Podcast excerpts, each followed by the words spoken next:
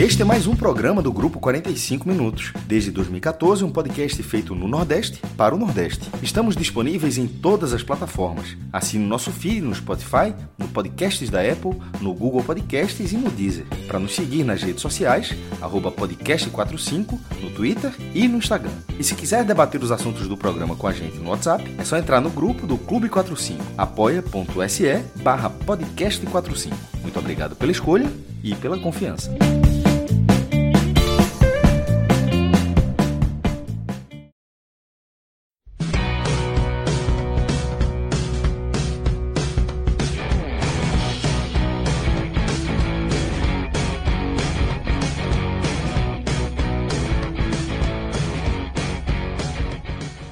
Salve galera, começando mais um telecast na área. Eu, Thiago Minhoca, estou aqui na apresentação desse telecast. Hoje vamos abordar Série D e Série A, Série D que tivemos hoje a penúltima rodada, 13 terceira rodada, faltando uma rodada para acabar. O Santa Cruz poderia ter garantido matematicamente sua classificação hoje, acabou perdendo de 2 a 0 para a equipe do Asa e depois vamos entrar na análise da partida da Série A. Fortaleza empatou 0 a 0 com o Palmeiras, um jogo que teve apagão novamente no final, teve confusão no momento desse, apagão com a torcida, situações lamentáveis, e a gente vai falar muito sobre isso. Aproveito aqui, ó, já a primeira coisa que eu tenho que falar, que é uma, uma especialidade que eu acabei adquirindo ao longo desse tempo, né, Felipe? Que é pedir like. Não é nem analisar uma partida de futebol, meu grande mérito, né? O Felipe, que era fã, meu fã, meu fã, ele já falava sobre essa questão, mas. Era não, né? rapaz, continua sendo. É isso. mas agora com outra atribuição. Agora eu sou um cara que sei pedir likes, pelo menos nova atribuição que eu acabei adquirindo. Então, para você que está chegando aí, compartilhe o nosso conteúdo, coloca lá no Twitter, dá retweetada, coloca no, no, lá no grupo do WhatsApp que você está acompanhando, manda para os seus amigos, torcedores do Santa, torcedores do, dos rivais que estão aqui para é, enfim, pegar no pé do, do, do, Santa Cruz, torcedores do Ceará que vão pegar no pé do Fortaleza, torcedores do Fortaleza, do esporte, quem quer que seja aí, compartilhe o nosso conteúdo, deixa o like, é de graça, não seguinte. paga, é simples, basta apertar um botão que você também já colabora demais com o nosso conteúdo aqui. E claro, quem não é inscrito pode também se inscrever lá, que também é de graça, não paga nada. Então aproveita que a gente até agora não está cobrando nada. Mas claro, ah, vamos para o seguinte para lhe ajudar. Olha, o desgraçado que tiver assistindo a gente aqui e não deu like, eu vou rogar a praga para que o time do cidadão contrate Rafael Macena. Pronto. Certo?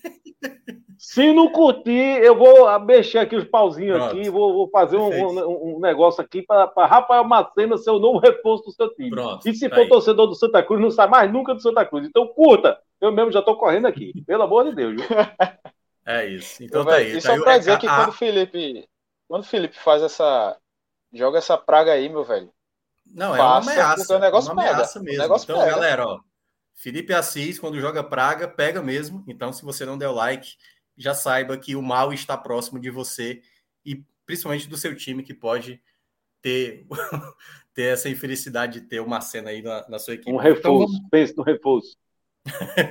então vamos começar, né? Já que estamos falando de desgraça, vamos começar aí com o resultado negativo do dia. A gente teve aí o Santa Cruz jogando fora de casa. Vamos começar com o Felipe, né? Já que está com o tempo mais curto. Felipe, tinha essa possibilidade aí da, da própria classificação antecipada. Hoje já se falava da dificuldade do jogo. O Asa, que estava na frente do próprio Santa Cruz, o Santa Cruz ainda nos jogos fora de casa os resultados já mostravam que não seria um jogo tão simples para o Santa Cruz. Logo no início, toma o gol, logo de cara, do Asa. Tem uma expulsão para o Asa que poderia gerar uma possibilidade do Santa Cruz ainda, quem sabe, buscar o um empate, que não seria mau resultado. Porém, acaba tomando o segundo gol. E aí, obviamente, todo mundo aqui na expectativa de ver você no seu estilo próprio, único, de descrever a partida e de todo o seu, seu jeito peculiar de falar sobre o Santa Cruz que é que você tem a abordar sobre essa derrota novamente do Santa Cruz na Série D? O que é que você traz aí de novidade ou de mesmos problemas que o Santa Cruz tem atravessado até agora no campeonato? Boa noite. Rapaz, Minhoca, eu sou teu fã. Muito obrigado. dividir aqui esse espaço com você de novo, companheiro, e com o Clisman, que é uma pessoa que eu respeito demais, ele sabe disso. Ah, veja bem, Minhoca. Semana passada, a gente tocou aqui no assunto sobre jogos que faltavam, o que poderia acontecer com Santa Cruz, e eu citei somente por citar é, cenários assim de que o Santa Cruz poderia classificar até em primeiro lugar do grupo. Mas o tempo todo eu ressaltei. Para mim, isso, isso, eu quero deixar essa discussão para depois, eu não quero me aprofundar nisso. Porque eu não posso pensar em segundo lugar, em primeiro lugar, se o time sequer classificou. E eu disse: o objetivo é classificar.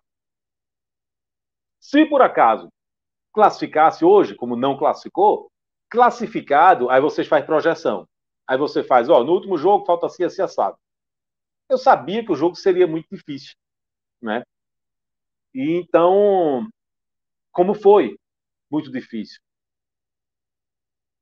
Sobre a postura que eu vou ter hoje aqui, depende do que, depende, depende do que a gente trata como prioridade. Tá? É claro que eu quero falar sobre o jogo, e é claro que uh, o que o Santa Cruz apresentou né, hoje é, é motivo suficiente para o cara ficar indignado, na melhor das hipóteses, né, usando uma palavra mais bonita. Mas eu acho que eu queria deixar isso para um segundo plano, tá? porque uh, eu acho que o Cruz precisa pensar agora no futuro. O Cruz precisa pensar nesse momento, no, no próximo sábado. E não é nem porque eu estou sendo fire, não, viu? Nem acho que é isso, não. Eu acho que é o que tem que ser. Eu espero que a diretoria do Santa Cruz, eu espero que o elenco do Santa Cruz e eu espero que a torcida do Santa Cruz estejam conscientes de que o Santa Cruz vai fazer no próximo sábado o jogo mais importante do ano. Tá certo? Uh, é o jogo do ano para o Santa Cruz. É um jogo que vale a classificação para a próxima fase da, da, Série D, vale a sobrevivência, vale evitar um, um vexame, vale evitar uma tragédia que seria ficar pelo meio do caminho ainda na primeira fase. Tá? Eu não tenho dúvida nenhuma que a torcida do Santa fazer a sua parte. Essa é a única certeza que eu tenho. Eu não sei resultado, eu não sei como o time vai se comportar, mas eu sei que a torcida vai fazer a sua parte. Embora a presidente Antônio Neto não custe nada dar uma focinha. Tá? É, é um jogo, é a última chance.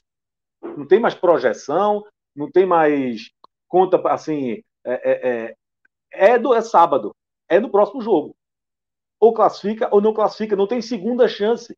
Ah, mas e se não ganhar? Aí a gente vai falar já já. Se não ganhar, o que é que pode acontecer? De que, de, de que resultado vai depender. Mas eu quero dizer o seguinte: se resolve sábado, é sábado. Não tem chance no domingo, não tem chance na segunda e muito menos na outra semana. Então vamos ver esse preço de ingresso. A gente há muito tempo que vive na, na expectativa de, de, maior liberação de espaço, né, de público no Arruda, que a gente nunca sabe o que vai acontecer. O Santa sempre diz que atendeu as exigências, mas aí vai do Corpo de Bombeiros, faz nova vistoria e diz que não cumpriu, o Santa não é. cumpriu todas as exigências. Né? Mas, assim, existe um. um na pior das hipóteses, o Santa vai ter. É, a torcida do Santa vai ter direito a 20 mil lugares. E esses 20 mil lugares precisam ser ocupados. Tá? Então, não, nesse momento, infelizmente, presidente, não é a hora de tentar fazer caixa. É a hora de garantir que a torcida do Santa vai estar lá. E ela vai. Eu sei que ela vai. Agora, a minha dúvida é se o Santa Cruz entendeu isso. A minha dúvida é se o elenco entendeu que é vida ou morte sábado. Aliás, vamos lá, vamos para rapidinho, rapidinho, até para até não, não sair muito desse tema, né? A partir de agora, para o Santa Cruz, não há mais nenhuma partida descartável. Porque, obviamente, tem a partida da classificação, depois o duelo da segunda fase, depois, se passar, o duelo da terceira fase, e aí chegar. Que, aliás, é a segunda, terceira, é o duelo da quarta fase, que é o que garante o acesso. Então não Isso, há mais. Três mata-mata, né? Não tem mais nenhum jogo, tipo assim, não, esse jogo aqui como, por exemplo, o jogo do Asa hoje. Perder foi péssimo, mas assim, ainda há uma possibilidade, ainda depende só de si. Ainda depende só de si. A partir dos próximos jogos, é, é, é, é só por ele. Não tem mais, não tem mais uma possibilidade, não. Aqui dá para administrar, fazer. É a partir de agora só jogo decisivo para o Santa Cruz até, o, até ele resolver o seu destino na Série D de 2022. É, se, se faltam sete jogos, digamos assim, para definir quem sobe ou não. Isso. Certo? Então tem essa última rodada, é o jogo, a rodada do próximo sábado, cada um joga, vai fazer ali seu último jogo, e depois são três mata-mata para você subir. Isso. Tá? Então, são sete jogos.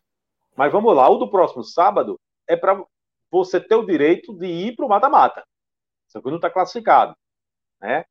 É, o Santa Cruz enfrenta no próximo sábado o Lagarto, no Arruda, às 16 horas. O Lagarto é, no momento, o líder né, do grupo 4, com 24 pontos. E aí, se por um lado é, vai enfrentar um time que é, é, é já está classificado, não tem muita coisa que né, vai tentar, no máximo ali, vai tentar se garantir em primeiro lugar, né, para garantir que vai pegar o, o, quarto colocado da outra chave. Em tese, o adversário mais fácil, em tese. Mas não tem aquela, aquela coisa do, do, do, do, desespero por ganhar, o que pode ser um ponto ruim também para o Santa Cruz, porque, por outro lado, o Lagarto vai jogar tranquilo, leve, tá certo? Aí é o seguinte, o que é que acontece? O Santa Cruz ganhando o jogo, o Santa Cruz está classificado. Não quero nem saber aqui de lugar, hoje eu não quero falar sobre isso. Eu quero saber se classifica ou se não classifica. Ganhando o jogo, o Santa Cruz está classificado, afinal de contas, o Santa Cruz é o atual quarto colocado do grupo. Então, ganhando, certo? Está dois pontos eh, na frente do, do, do Juazeirense, ganhando não pode ser alcançado, está classificado. Por outro lado, se o Juazeirense não ganhar o jogo, se Juazeirense empatar ou perder, se empatar, vai a 17, fica um ponto atrás do Santa Cruz. Aconteça o que acontecer no, no, no Arruda, o Santa Cruz também está classificado. Agora, se Juazeirense ganha o jogo e o Santa Cruz empata o jogo, o Santa Cruz pode classificar. Tá? O que acontece? Nesse caso, os dois times, o Santa Cruz tem um, tem 18, com um iria para 19, o Juazeirense tem 16, com três iria para 19. O Santa Cruz tem hoje uma vitória a mais, cinco contra quatro, mas se empatar, continua com as cinco vitórias, enquanto o Juazeirense tem quatro vitórias, com uma empataria também, iria para cinco vitórias também. Tá? Então a gente iria para saldo de gols, que no momento o saldo de gols do Santa Cruz é melhor, é um saldo negativo de um gol. O gol que levou, o segundo gol, foi uma tragédia, né? porque é, é, é, abriria um espaço se se você perde aquele jogo por 1 a 0 você abriria um espaço é, maior para você admitir a classificação com um empate. Mas vamos lá. É, os, é, são três gols de saldo que tem para tirar, certo? Então, se o Santa Cruz empata o jogo, continua com um saldo negativo de negativo, um, certo? Se o Juazeirense ganha por uma diferença de três gols, certo? Empataria o saldo ficaria os dois com menos um. Mas aí tem um, um, um porém, que o Santa Cruz tem 13 gols marcados, enquanto que o Juazeirense tem oito. Então, se, se o Santa Cruz empatar o jogo e o Juazeirense ganhar, mas for por 3 a 0 ainda assim o Santa Cruz classifica. Certo? Porque tira o né? saldo, mas tem o gol pró. É, exatamente. Agora, se o Juazeirense ganhar por uma diferença de quatro gols, aí o Juazeirense está classificado, mesmo que o Santa Cruz empate. Tá certo? Então, o raciocínio é esse. Lembrando que é... a Juazeirense vai enfrentar o CSE, né? Que é o, o, time que vem de quatro derrotas seguidas, e o Santa Cruz, como falou o Felipe, enfrenta o Lagarto, que ainda não está garantido na primeira colocação, né? Disputa ali com Asa para saber qual dos dois vai ser o primeiro. É, em tese, é, o Juazeirense vai fazer um jogo para ganhar. Isso. É isso? É. Vai fazer um jogo para ganhar. É claro que é, nesse momento vai entrar é, a chamá-la mala, mala branca, mala preta, enfim. Isso aí provavelmente vai entrar em ação, talvez de um lado e do outro, né? Então são elementos aí que, que se usa no futebol há muito tempo, né? não, não, é de agora que a gente vai imaginar que isso não vai entrar em campo. É, provavelmente vai. É, isso tende a, a, ser algum, pode ser algum incentivo a mais. Mas se a gente esquecer isso e olhar para o adversário, evidentemente o Lagarto é um adversário muito mais difícil para o Santa Cruz do que o CSS vai ser para o, o, o, o Juazeirense. Tá? Então vamos lá. É, eu vou logo entrar no jogo, tá? Já que eu não tenho tanto tempo assim, eu vou até é, peço perdão pela indelicadeza, vou ter que falar logo tudo, falar, falar, falar, falar, e depois eu vou ter que sair de cena aqui, deixar vocês com uma boa companhia de clima, mas é uma questão realmente de, de horário. É, a gente sabia né, que seria um jogo muito difícil, mas, é, mais uma vez, é, o Cruz teve aquela postura de não jogar no primeiro tempo. Né?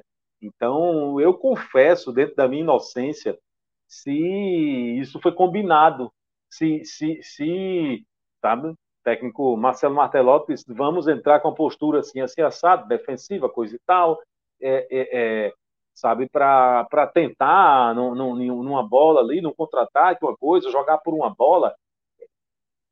Eu, eu, eu, eu não entendo isso como, como um, uma, uma estratégia inteligente, porque ela não foi eficiente em hora nenhuma. Se você analisar a, a, os jogos que o Santa Cruz fez, em que momento o Santa Cruz me diga uma vitória que o Santa Cruz conquistou desse jeito? Não conquistou. É, não, não, não deu certo em hora nenhuma. Por que você imaginar que você jogando com asa fora de casa ia dar certo? Né? Então, é, é, só me vem, me vem à cabeça que realmente faltou qualidade para propor o jogo. Faltou qualidade para sair, falta qualidade para sair. A gente sabe disso. Né? De qualquer forma, uh, a gente viu um, um, um, um asa assim, é, um gramado muito ruim, né? Andou chovendo bastante por lá, o gramado estava bem ruim. É, então o Asa tinha uma, uma, uma, coisa de bola parada. Era uma característica muito forte deles. Né? E aí é que, que, que, é a segunda vez que isso acontece, que os enfrentam o adversário apostando muito em bola parada. E a segunda vez que o São não tem o cuidado de não dar essa oportunidade, sabe? Para evitar, da, a, a, sabe, que, que o adversário tire proveito da bola parada. É, isso já tinha, já tinha acontecido uma vez, acho que minha, minha memória aqui vai me pegar, não sei se foi contra o Sergipe, é, fora de casa, é, mas é a segunda vez. É, e a gente passou o primeiro tempo inteiro, primeiro, assustado com a, a, a, a, a falta de, de, de, de sabe, de, de, ação do Santa Cruz, né? completamente dominado, sem, sem conseguir sair para o jogo. O sistema defensivo foi mal? Não, até que não foi, não sabe? Defensivamente não, não, não, não, não, não, sabe? não comprometeu, mas, ora, se você dá uma chance, dá uma oportunidade para a bola parada, dá, uma, dá duas oportunidades, dá três oportunidades, uma hora vai terminar acontecendo, né? E foi o que aconteceu, e foi o que aconteceu, né? Então, é...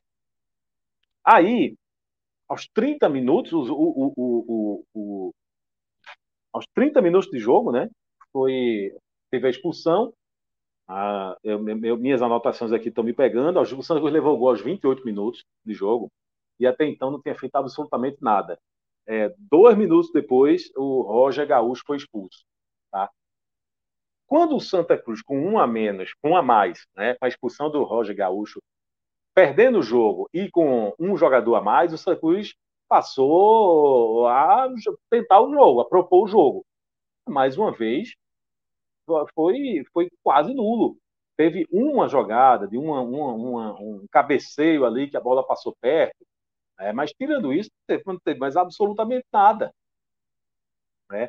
Aí, para mim, ficou. É, é, é, um, é um problema que o Santa Cruz tem.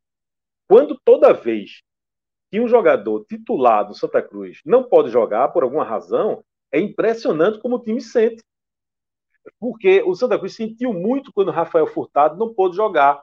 Rafael Furtado que não está bem, certo? Mas aí foi uma partida que, que o Macena perdeu umas três oportunidades, duas claríssimas. Então, se Rafael Furtado, que, que não está bem, quando ele não pôde jogar, o Santa Cruz sentiu muito. Mateuzinho, que, que é um jogador ainda irregular, sabe, que faz uma boa partida e faz três mais ou menos, certo? Ou quatro mais ou menos, quando ele não jogou, o Santos sentiu muito. Aí agora o Santos sentiu muito a falta de um Cabral. Né? Então é, é, é, um caso, é um jogador que, que, que, por alguma razão não pôde jogar. É incrível como o, Santa Cruz, como o Santa Cruz sente muito a ausência de um jogador. Então falta banco, falta.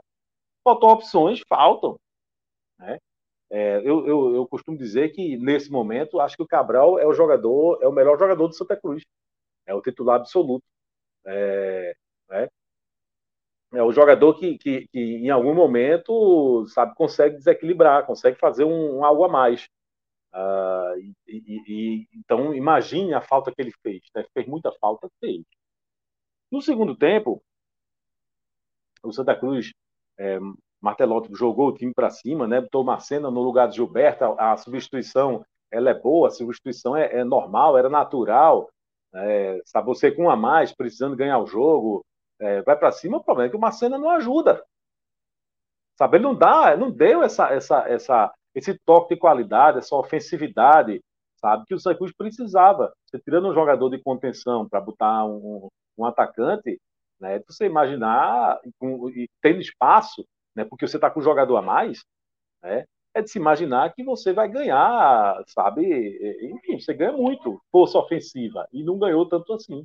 Eu acho que ganhou muito mais por estar com um jogador a mais, sabe? E, e, e tendo que ganhar o jogo de, to, de todo jeito do que pela, pela entrada em si de Macena, né?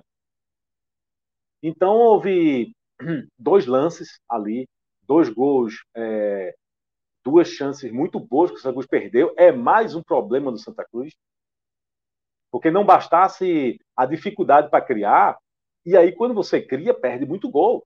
É impressionante como o Santa Cruz perde muito gol. Isso quer dizer, sabe o quê? O Santa Cruz está precisando urgentemente de um centroavante. O Santa Cruz está precisando urgentemente. Sabe aquele jogador, Minhoca? Aquele que faz raiva o jogo todinho. Oh. Some o jogo inteiro, mas quando tem uma oportunidade, bota a bola para dentro. E tem gente, é, é, é, é, não é comum ter torcedor que critica esse jogador, sabe? Que, porque é aquele jogador que some, sabe aquele centroavante que fica paradão ali, sabe, dentro da, da, da área, e, e, que não contribui com, com, com, muita coisa assim de criação, de, de combate, de absolutamente nada. Aí o cara fica arretado com um jogador desse. Mas esse jogador, quando ele, ele só tem uma chance no jogo, ele bota a bola para dentro. O não tem esse jogador. Infelizmente, o não tem esse jogador e está claro mais uma vez. Né? Não é por acaso que estamos, inclusive, está tentando trazer um centroavante. Né? Porque o Macena não, não, não tem jeito, né? já provou que não tem jeito, e o Furtado está na fase muito ruim, e eu não sei se é fase, porque também faz tanto tempo que ele está ruim, que ele está mal, então, enfim, é fase ou, ou, ou, é isso mesmo, ele só tem isso para apresentar mesmo. Né? A gente fica sem saber. Né? Então, no segundo tempo, aconteceram duas coisas muito ruins com Santa Cruz que eu acho que determinaram o resultado do jogo. Né? A primeira, Anderson Ceará, companheiro, Santa Cruz passou desde os 30 minutos do, do primeiro tempo, estava com um jogador a mais. Então, teve o complemento do primeiro tempo, com uhum. um jogador a mais. Teve o, é, metade do segundo tempo com um jogador a mais. Então, como é que você perde a cabeça do jeito que perdeu, dá um chute no, no, no adversário do jeito que você fez? É, expulsar, é, é, é, é a expulsão de graça de graça. Porque tem muitas vezes, tem o cara que foi expulso porque ele cometeu uma falta, ele impediu um jogador de fazer um gol, fez uma falta, puxou o cara pela camisa na hora que ele ia finalizar. Isso é uma coisa. Você, você foi expulso porque você não tinha recurso, enfim. Mas analisou, entendeu que era o que tinha para fazer. Porque ou você faz aquilo ou você leva um gol, isso é uma coisa. É, a outra coisa é você ser expulso de graça, num lance que, que não tinha absolutamente nada. Não tinha jogo, não tinha uma bola ali em disputa. Ele deu um, um chute no cara. Aí já estava fazendo uma partida muito ruim. Então isso acabou com a vantagem que o Santa Cruz tinha, que era um jogador a mais. Né? É, é, você tendo um pouco de paciência, você tentando trabalhar a bola um pouco mais, é, é, é enfim, a, o gol poderia ter saído. No, se você, o Cruz sai, volta para casa com empate, era outro cenário. Né? A gente estava discutindo aqui um cenário muito mais favorável. Né? É, é, são coisas que, que é, parece pouco um ponto, mas um pontinho a mais era completamente diferente essa análise aqui. Né?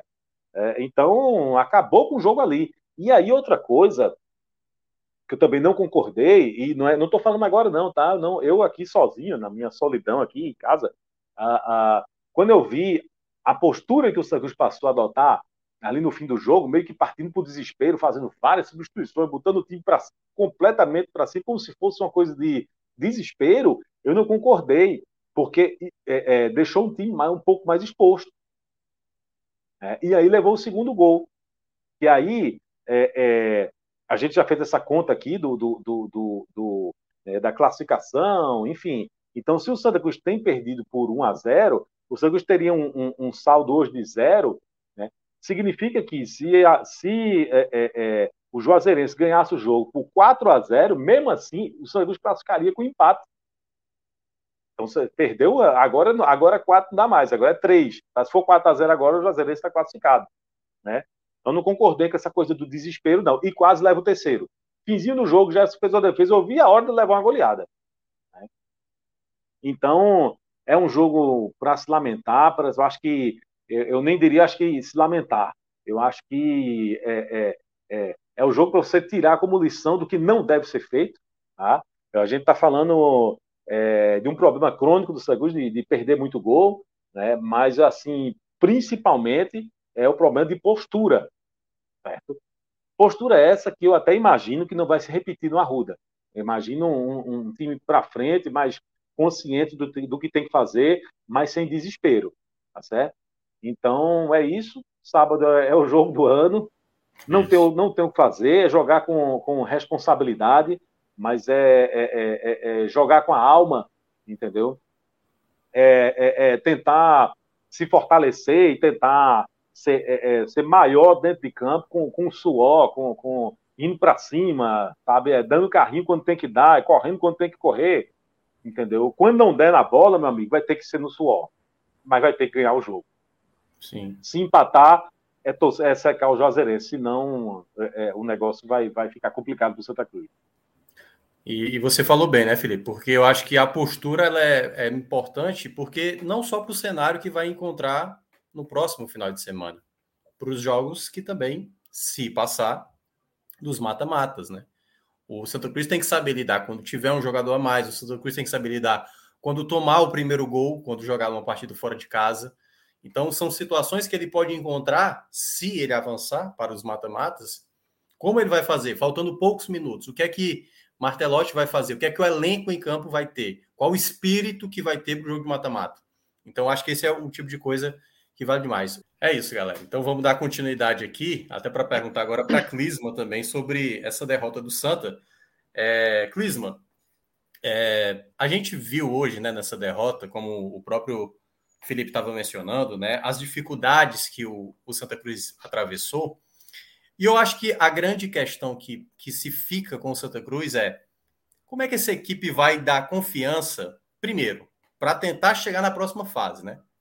E aí pode ter o fator mando de campo, que pode ajudar, a questão do preço e tudo mais. A torcida vai apoiar, a torcida vai chegar junto, vai, vai lotar para garantir a classificação, mas ao mesmo tempo gera uma desconfiança para os mata-matas, né? Para jogos contra adversários, por exemplo, o Asa, por exemplo, poderia ser uma equipe que você enfrentaria num jogo de mata-mata mais à frente. Dependendo do contexto, você pode até reencontrar de novo o Asa. E esse cenário que aconteceu na partida, você está perdendo por 1 a 0, tem uma expulsão do adversário já no primeiro tempo, e você de maneira desorganizada, como o Felipe mencionou, não encontrar, até possibilitar o adversário fazer o 2 a 0 e como o Felipe, o Felipe mencionou, até mesmo 3 a 0 poderia ter acontecido, um resultado até maior, uma, uma situação pior, como, como imaginar que o Santa Cruz pode se fortalecer para esse período? Vencer no próximo jogo e para chegar no mata-mata de maneira um pouco mais consistente. Porque dessa maneira irregular, né, fazendo péssimas partidas fora de casa, sem apresentar um futebol, sabe, que, a, que aproveita o que está acontecendo em campo, o jogo às vezes vira para você e você não sabe aproveitar. O que é que você tem a falar sobre o Santa Cruz para esse momento derradeiro, né? Porque praticamente agora é matar ou morrer. Não tem mais aquela coisa do perdi aqui, vou, vou compensar daqui a três jogos. Não, agora é só jogo valendo, só adversários diretos agora praticamente para definir o seu destino para acesso ou, de novo, para continuar na Série D. O que é que você tem a falar sobre o Santa Cruz nesse, nesse novo jeito de jogar, né? Se, se tem como mudar como time, se Martelotti tem opções para modificar, ou a postura simplesmente. O que é que você tem a falar? Uhum. É, Minhoca, é, primeiro, se cumprimentar também de novo, né, o pessoal que está acompanhando aqui a gente. É, rapaz, até parece que tu leu o meu primeiro tópico aqui das anotações para falar sobre o jogo, justamente sobre esse sentimento é, com relação ao time, porque essa oscilação do Santa Cruz é algo desde o começo da temporada, não é novidade. E a Série C, a Série D, perdão, como tem um nível de exigência maior, cobra esse preço ao time do Santa. É, E eu penso assim, uma palavra que a gente pode definir esse esse sentimento causado pelo time com relação a essa possível ida ao mata-mata, de certa forma é uma frustração, porque a gente vai ter aí já 14 jogos em uma fase de grupos, 13 jogados. Santa Cruz é um time que oscila muito, que não consegue passar confiança nenhuma com relação a isso. E aí, beleza. Vamos dizer que na próxima rodada, Santa Cruz garante essa classificação. Chega no mata-mata, é... você não consegue pensar muito, pô, Santa agora vai chegar por bola jogada, vai chegar como favorito, vai chegar tendo realmente chance é, para passar e, e avançando na competição em busca desse acesso. Um time que não dá para não passa essa sensação de maneira nenhuma.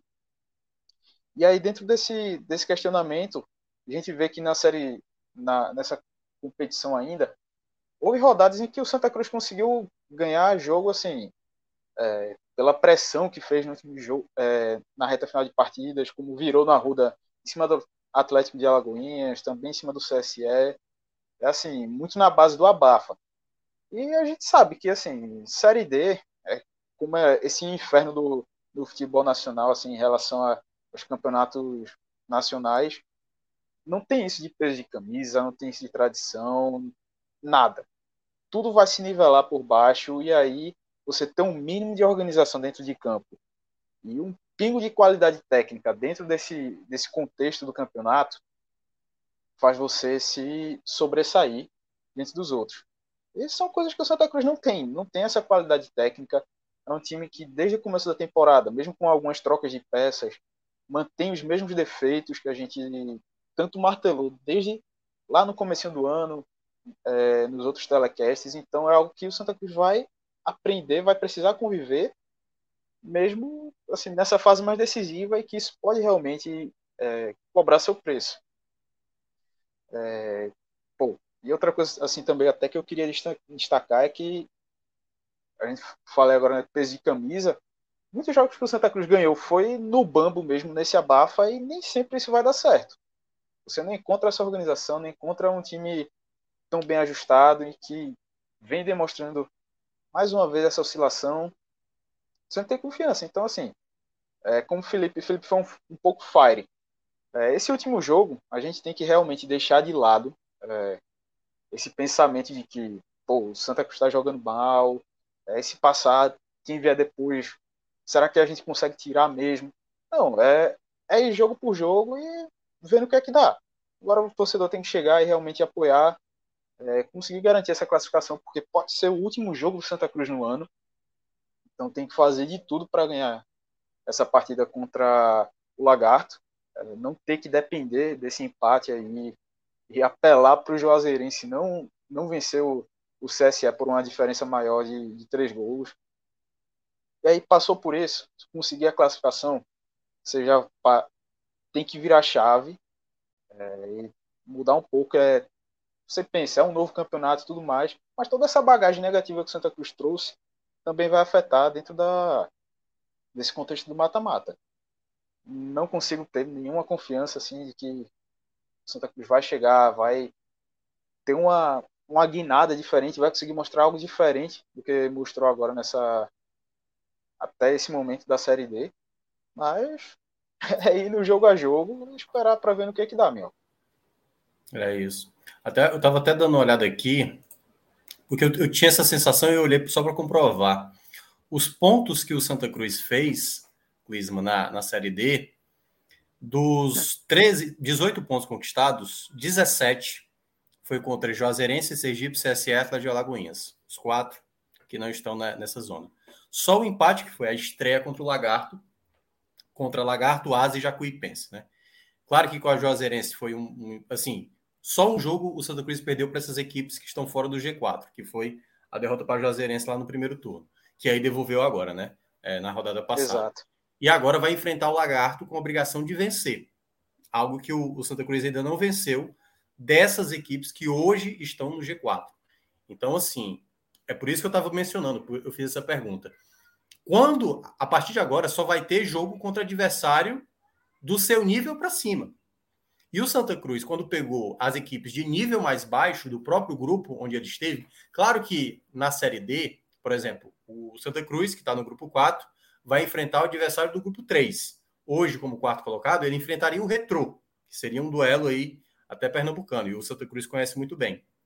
E o Retrô está passeando, né? Está com 30 pontos lá no grupo 3. Por mais que haja diferenças de equipes, né? Por exemplo, o Santa Cruz não tem um Crato, o Crato que hoje tomou de 8 a 1 do América de Natal. Mas quando você vê que tem adversários que aparentemente têm se apresentado melhor ou têm se comportado melhor, o Santa Cruz vai ter que fazer bem mais do que tem apresentado até aqui, né? Porque aquela coisa, em jogos maiores, onde o Santa Cruz tem que mostrar que na hora mesmo que vai ter, quando se, se confirmar realmente a classificação para a próxima fase, precisa começar a ter vitória importante. O Santa Cruz até agora, e aí é a minha avaliação, né? Do pouco que eu vi e dos resultados que eu acompanhei, não se mostrou realmente a tradição, como você mencionou, o peso da camisa. O peso da camisa do Santa Cruz nessa Série D, praticamente de pouco valeu. De pouco valeu. Porque você viu uma equipe realmente que está nessa situação, que chega na última rodada, claro, ainda dependendo só de si, mas sem convencer plenamente.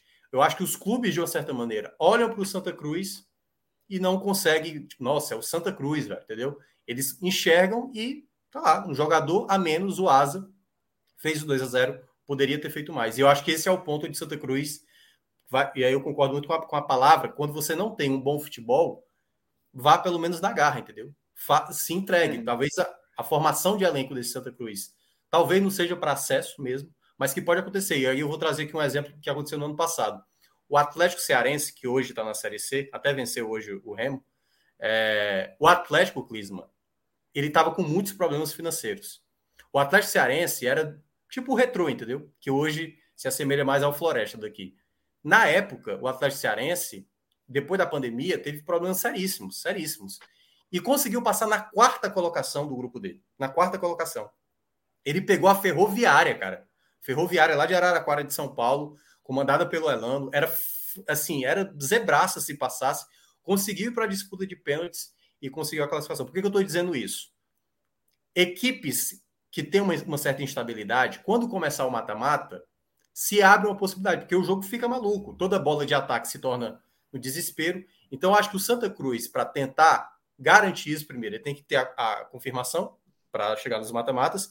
E o segundo ponto, precisa começar a ter um espírito de uma equipe que vai lutar. Lutar. Se jogar de maneira acomodada, se jogar tipo assim, ah, não, tudo bem, faz parte. Não, tem que jogar para tentar fazer de tudo, entendeu? Impedir o adversário. O cara, cara, o cara tem que ter o um espírito, o cara tem que colocar. E aí é dieta. Toda a tradição que o Santa Cruz tem, com um clube que, que, que, já foi, que hoje, hoje já não é mais, você precisa pelo menos começar a falar para os caras: olha, pelo menos vamos fazer isso aqui por toda a torcida que vai estar presente no jogo do final de semana, por tudo que essa torcida espera porque assim, o torcedor já está há anos vendo a equipe, o clube, de uma certa maneira, só ir perdendo, só ir perdendo ao longo de cada temporada. Então, esse eu acho que tem que ser a virada de chave. Pelo menos o espírito, a partir do próximo jogo, não pode faltar. Se perder, se for desclassificado, possivelmente vai ser porque os adversários são melhores do que o Santa Cruz. Mas eu acho que o mínimo que o Santa Cruz, o elenco e, obviamente, todos que fazem o jogo do Santa Cruz, tem que ter um espírito de luta. Sem isso, é muito difícil imaginar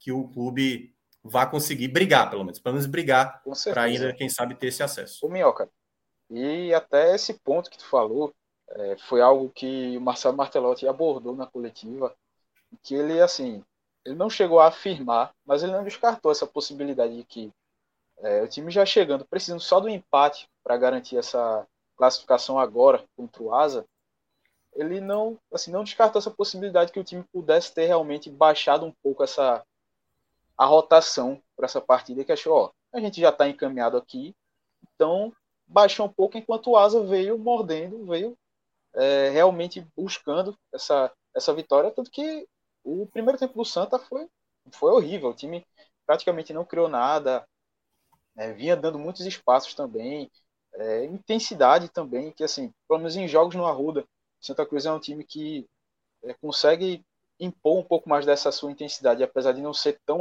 um time tão organizado, mas tem essa vontade aí, tem essa pegada, uhum. briga mais. E agora nesse primeiro tempo contra o Asa faltou muito disso. Na é. segunda etapa, ainda teve aquela tentativa na base do abafo, enquanto tinha um jogador a mais, aquele começo de jogo ali que teve alteração, colocou é, um outro atacante, Rafael Macena, apertou e tudo mais, só que aí chegou uma hora que o time. É, que aí a qualidade não, não acaba desbarrando, né? Na, Foi. Se, é, como é que fala? É, no limite, né? No limite da questão técnica que o time tem, né? Isso. Organização e tudo. Veio, errou muito ali no segundo tempo e o Asa conseguiu manter sua estrutura, se organizou bem. Sim. E aí, assim, teve o lance da. O time, vamos dizer assim, o Santa Cruz já estava bem, quase entregue no jogo, assim, que não.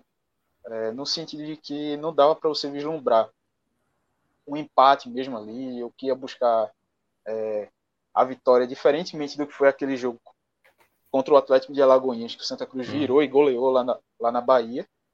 E aí veio essa expulsão de Anderson Ceará, que foi assim, jogou a, a pá de cal no time. A conta d'água, né? Não conseguiu, é, não conseguiu fazer mais nada. Era só na base do chutão, bola longa. E Santa Cruz é um time que não tem essa uhum. muita qualidade para isso, para depender dessa bola longa e fazer algo. Bem, é isso. Então a gente encerra assim a análise da partida. A gente vai partir agora para os destaques da partida é, realmente destacar um. Dependendo da partida, né, Mioca? A gente fica com, com um humor melhor ou, ou pior. Né? Então, essa é a partida que você tá arretado, velho.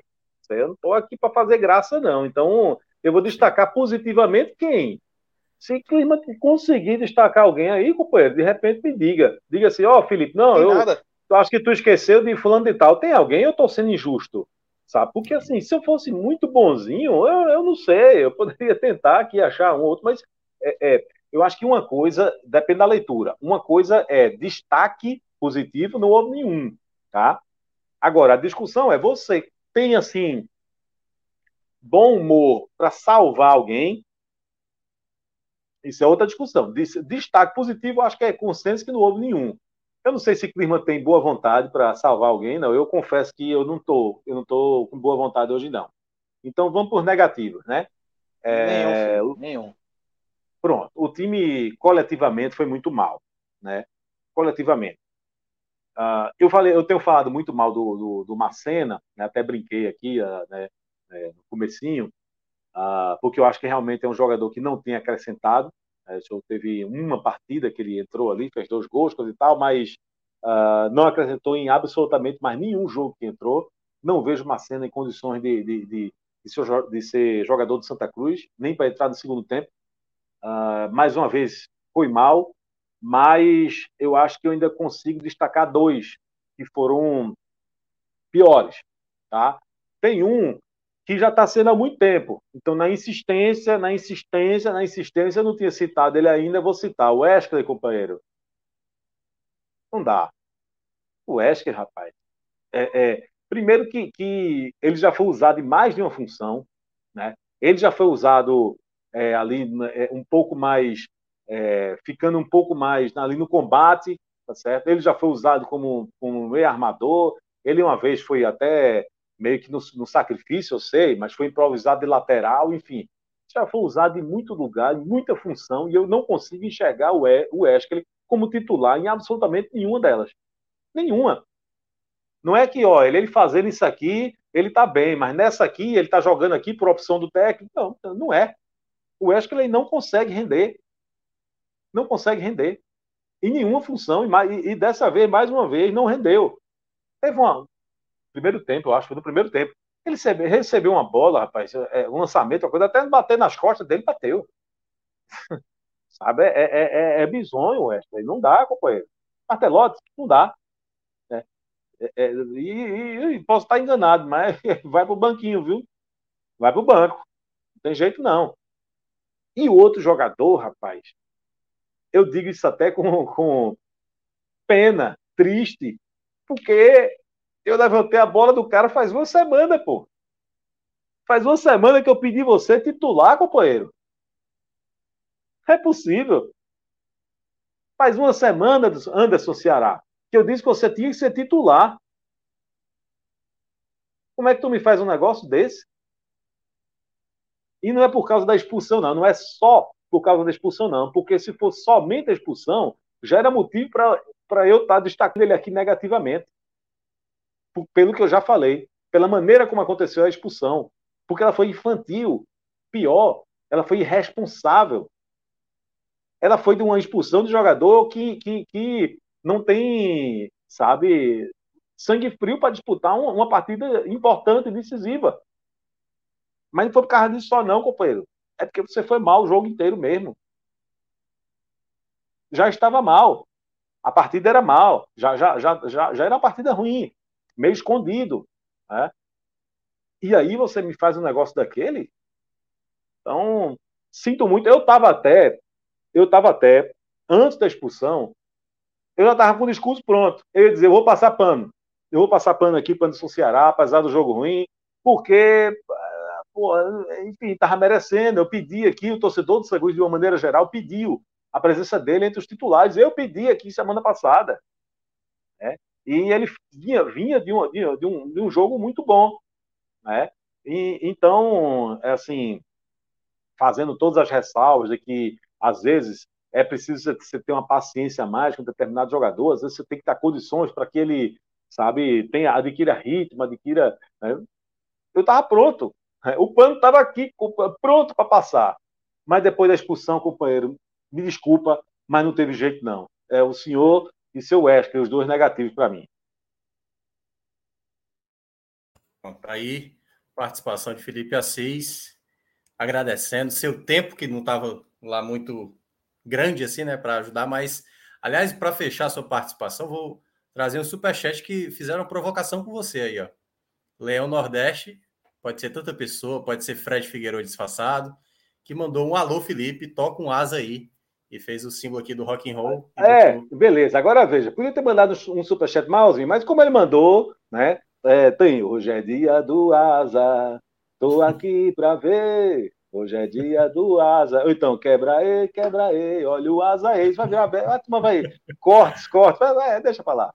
Pronto, um abraço. Qual é o nome desse cidadão? Leão Nordeste. Companheiro, Leão olha, isso, a chance de ser Fred Figueiredo, mas é não. Fred, ele dá a cara. Se ele, ele vinha aqui e botava o nome dele. Não é ele, não. A turma tá maldando. Mas, companheiro, seja lá você quem for, que pelo visto é alguém ali da turma da Abdias, um abraço, viu, companheiro? Feliz, né? Tá feliz, né? Pronto, tá feliz. Bora. é isso. Então, obrigado, Felipe. Até a próxima sem você, realmente, o Tele do Santa não é o mesmo. Porque você. Obrigado. Você, você é, é, espetacular. É isso, companheiro. Obrigado mais uma vez aí. Infelizmente, hoje está bem corrido, mas aí está em, tá em boas mãos agora com o Clisma. Clisma, companheiro, obrigado aí pela força, viu? Minhoca, sou teu fã. Simbora, é nóis. E agora vamos ouvir o Clisma Gama para saber o que, é que ele acha. É, ele já deu aí o spoiler para Felipe de que não tem destaque positivo, ninguém se salva, nem na camaradagem, né, Clisman, pelo jeito. É. Mas destaques negativos temos aos montes aí. É muita gente aí para selecionar. Diga aí. Isso, é, destaque positivo não tem. Enfim, a gente já pula, passa para a parte do, dos piores em campo. E no topo desse ranking já começa por Anderson Ceará, que foi realmente uma uma partida muito abaixo, assim, entrou bem naquela último jogo no Arruda e tudo mais, assim, pô, ganhou da Juazeirense, deu assistência ali para Hugo Cabral, fez o time do Santa Cruz criar um pouco mais. E chegou agora, tudo que ele tentou na partida ele estava errando. É, teve, principalmente no momento da expulsão, Santa Cruz ficando com um jogador a mais, ele tentou chamar a responsabilidade para si e aí estava partindo muito para a individualidade em alguns lances onde ele poderia soltar mais a bola, é, em vez de tentar um chute quando estava pressionado com a marcação em cima, poderia soltar a bola para alguém. Enfim, é, muita decisão errada e a expulsão dele foi o que terminou de é, quebrar toda a, a estrutura ali do time, todo aquela, aquele ânimo para tentar buscar uma, um empate pelo menos mesmo sem demonstrar que teria qualidade para chegar a esse empate, mas essa expulsão dele é, sepultou isso. É, vinha jogando muito mal, foi uma expulsão infantil mesmo, da maneira que foi. Teve o vídeo é, na transmissão e num, também um outro vídeo que o repórter Antônio Gabriel da Rádio Jornal também flagrou essa expulsão dele. uma disputa de bola, em que o, o atleta do Asa chegou no carrinho, dividiu, conseguiu afastar a bola, os dois se engancharam ali e Anderson Ceará deu um chega para lá no, no cara, assim, empurrou, foi mais agressivo e o cara para ser expulso daquele jeito, o time com um a mais, estava é, ainda pressionando, enfim. É, não, tem, não tem outra forma de, de falar, não. Uhum. Ele foi o pior em campo. E aí, Felipe também trouxe outros nomes, como Wesley, Rafael Macena, assina embaixo com o que ele falou. É, erraram tudo, vinham mal. No caso de Macena, é, teve aquele lampejo no, na partida em que ele fez dois gols contra o, o CSE, mas depois disso realmente não, não conseguiu acrescentar mais muita coisa. Eu, geralmente, quando ele entra, tem sido um pouco mais danoso do que o cara que possa realmente somar nesse, nesse ataque do Santa. E aí também acho que dá um. Pelo menos umas menções assim. É, a partida também dos volantes, né? Gilberto e Daniel Pereira, que não gostei. É, toda vez que o Santa Cruz tem essa é, parte aí também, assim, abrindo um parêntese rapidamente para falar que é parte do problema de formação de elenco do Santa. São dois jogadores lentos e o Santa Cruz é um time que joga muito com marcação alta. Ou seja, coloca esse time lá em cima, é, basta o time encaixar uma sequência de o adversário encaixar uma sequência de três, quatro passes e quebrar essa linha de meio de campo, meu velho. Não tem quem acompanhe não. É, Daniel Pereira e Gilberto são muito lentos e o Santa Cruz sofre com isso. Mas uma partida agora contra o Asa em que isso novamente aconteceu e deixaram a desejar também, só para terminar de pontuar aí, Rafael Furtado, que vem numa fase muito ruim também, várias chances que ele está tentando e, e não consegue marcar. Enfim, Santa Cruz vai precisar que uma hora essa bola entre, que ele consiga voltar a balançar as redes de novo. É o momento agora que o, o clube está precisando, e se ele seguir nessa má fase assim, situação que já está complicada fica ainda pior. Mas acho que fecho o ranking aí com, com esses três: Anderson Ceará, Wesley e Rafael Macena, e as menções para Gilberto Daniel Pereira e Rafael Furtado. Tá aí, Cris Mangama também destacando seus pontos, os destaques negativos, né? Já que não teve ninguém se salvando, partida hoje lamentável do Santa Cruz, que no próximo final de semana tem o jogo, o seu primeiro jogo do ano, né? Porque é isso. Se passar do primeiro jogo do ano, vai ter o segundo jogo do ano, o segundo confronto do ano, e o terceiro e o quarto, que é exatamente onde o Santa Cruz almeja para tentar retornar à Série C. Então, acabamos aqui o Santa Cruz. Vamos agora chamar o Bet Nacional, pedir para Danilo trazer o nosso bet aí, falar das apostas que fizemos. Eu nem sei se a gente ganhou. É, e vamos também fazer nossas apostas. Ah. E é, ixi, é, é Danilo, né? O Danilo naquele computador dele, Clisma, é daquele jeito. É, tem que ter um, um pouquinho de paciência. Não, paciência, uma hora, uma hora na calma. Ó, isso, ó, vamos é, aqui lentamente, mas estamos aí. Vamos ver as apostas que a gente fez ontem. Foi eu, Léo Fontinelli e, e a nossa amiga Juliana Lisboa. A gente não ganhou, cara. A gente errou aonde, cara? Faltou alguma coisa. Foi, a gente botou. o Palmeiras, o empate. A gente botou o Palmeiras, né, cara? Eu falei, pra, é, enfim. E o Atlético Goianiense com o Santos. E o Santos Verdade. conseguiu, mesmo com na draga que tá, conseguiu ainda vencer o jogo. Venceu 1 a 0 E o pior é que esse Curitiba e, e Juventude, a gente quase se lasca também. Juventude abriu 2 a 0 E eu até coloquei lá no grupo, eu falei, ó, eu falei para não, não, não, confiar no Curitiba, só que o Curitiba foi lá e conseguiu um empate. Ia voltar bonito para a gente, que a gente ia ganhar. A gente apostou 30, ia voltar cento e alguma coisa. Ia voltar Era? bonito, entendeu? E aí acabou não, não dando certo. Acabou não dando é. certo a aposta. Mas vamos tentar recuperar, né? Vamos tentar recuperar. Isso aí também foi outro que a gente se deu mal, que o Cruzeiro perdeu para o é. Guarani e tal. Mas vamos ver. A aposta vamos, da sexta-feira para o sábado. Vamos ver aí. Ontem, ontem, né, Clisma? A gente até salvou, porque a galera queria apostar Rafael Estevão, relógio, queria apostar no Santa. E a gente não. A gente teria é, não, perdido dinheiro gente... também. Teria perdido mas a gente também. sabe que ali. É, relógio, não, ali, ali é, é, é na maldade. Ali não tem nada ali, de palpite. Ali, é, ali ele botou uma garopa no asa, certeza. É, certamente. ele sabe disso. Ele sabe disso. Ó, mas amanhã a gente tem aí, Série A, Inter e América Mineiro, o Internacional que está muito bem, né? Garantiu classificação na Sul-Americana, goleando o Colo-Colo no meio de semana. E o América Mineiro, que também está numa recuperação aí na Série A. É, o América Mineiro, se eu não me engano, é, vai jogar pela Copa do Brasil. Eles. Acho que eles ganharam ou perderam, não estou lembrado. Mas eu acho que eles ganharam do Botafogo por 3 a 0 é, Ganharam, né? Foi. Ah, Jogo lá é, então no, no Independência. Eles têm uma boa vantagem para o jogo do Botafogo. Então pode ser que eles não poupem tanto contra o Internacional nesse duelo. O Inter não tem não tem jogo de Copa do Brasil, né? Caiu lá para o Globo. Cara, o Internacional caiu para o Globo, cara. Para o Globo, cara. É, é surreal. É, a gente certeza, tem essa aposta é coisa aí. nível, nível Atlético Mineiro com afogados da Engazeira. Pois é. E temos também Série C, né? Série C tem ABC e Manaus. O ABC, cara, teve um momento que estava um pouco melhor. Acho que o ABC vem de, de uma uhum. sequência aí de sem tantos bons resultados. Começou Manaus. a oscilar muito. Pois é. E o Manaus até venceu o jogo passado. Acho que venceu até o, o Ferroviário. Foi vencer o Ferroviário de 4 a 2 Acho que o Manaus ele tem um mando melhor do que esse aí. Mas eu tô com vontade de da gente ousar, cara. Assim, ousar não no, no, valor, entendeu? Ousar na aposta. Por exemplo, será que um América Mineiro empate aí, será que não fica legal, não? Dá uma olhada aí, eu, Danilo. Eu não tô achando que esse jogo vai ter crime, não. Você acha que vai dar Inter mesmo? Acho tá 207.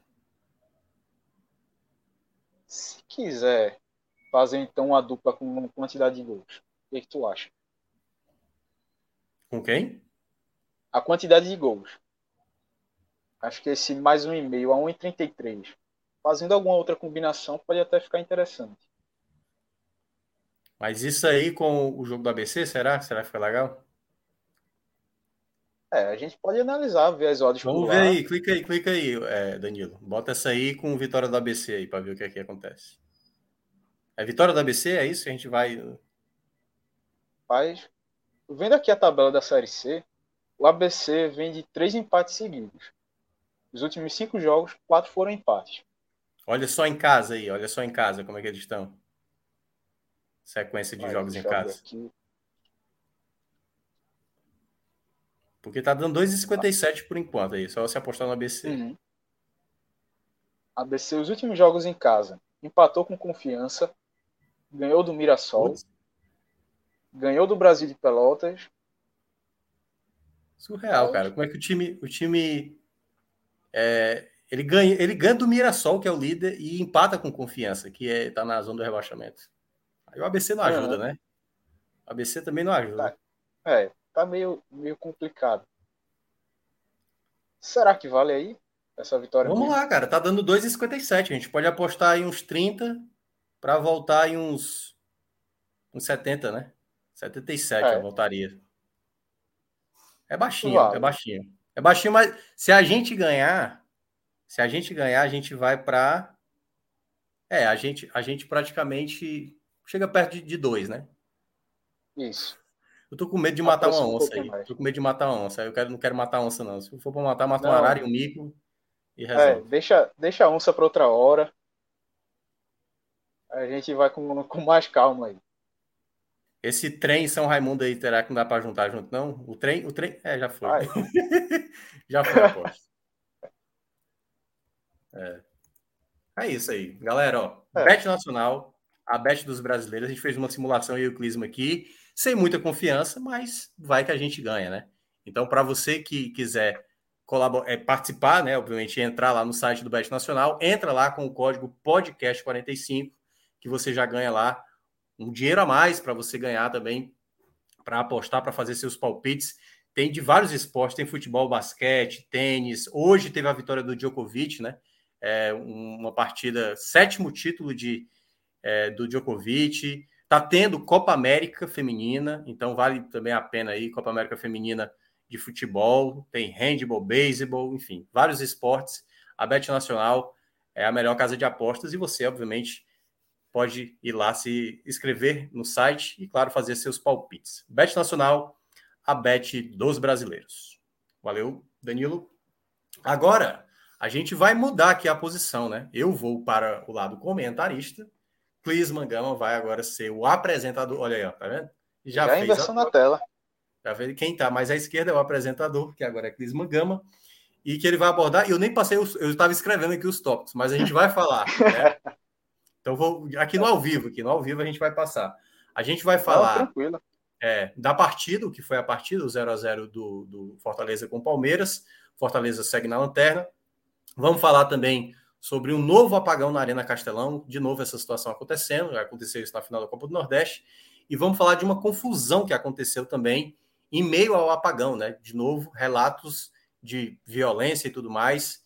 E a gente vai falar sobre esses assuntos. E aí fica o apresentador que vai definir a pauta. Se quiser entrar lá com a confusão, com o apagão, depois a gente entrar no jogo, mas fica a critério aí do, do apresentador. É com você, Cris.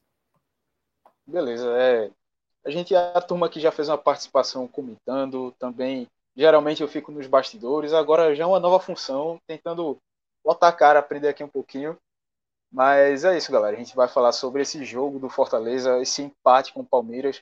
É, querendo ou não, a gente viu era um adversário muito complicado, claro, Fortaleza, mas diante de toda a situação da equipe tricolor dentro do Brasileirão da Série A, um empate que mais uma vez não não é um resultado que vai atender, obviamente, a todas essas pretensões de querer se afastar, deixar ali até que saiu da lanterna, mas realmente se postar mais distante, sair dessa zona de rebaixamento da competição. É, não saiu ah, da lanterna. Até, né? Isso, isso, só para corrigir mesmo. É. É, tá na lanterna ainda com 11 pontos.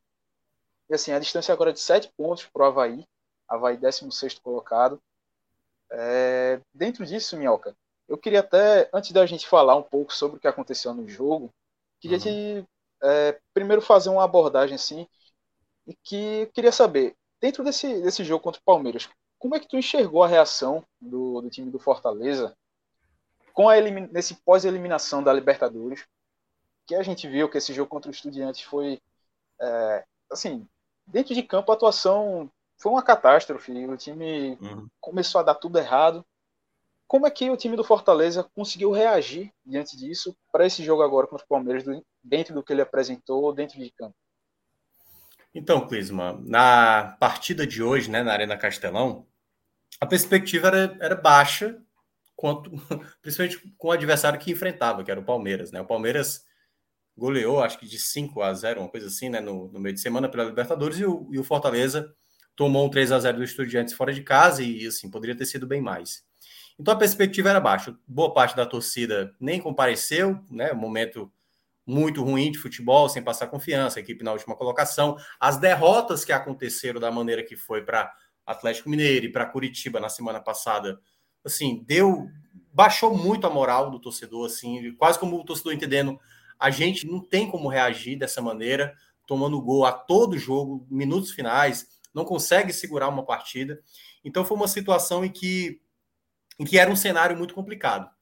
Então, antes da bola rolar, uma coisa que eu, já tinha conversado, eu falei, olha, se o Fortaleza somar qualquer ponto contra o Palmeiras, é muito bom. Um empate é bom, uma vitória é maravilhosa, porque na matemática que o Fortaleza precisa ter até o final do primeiro turno, eu tinha colocado que o ideal seria seis pontos.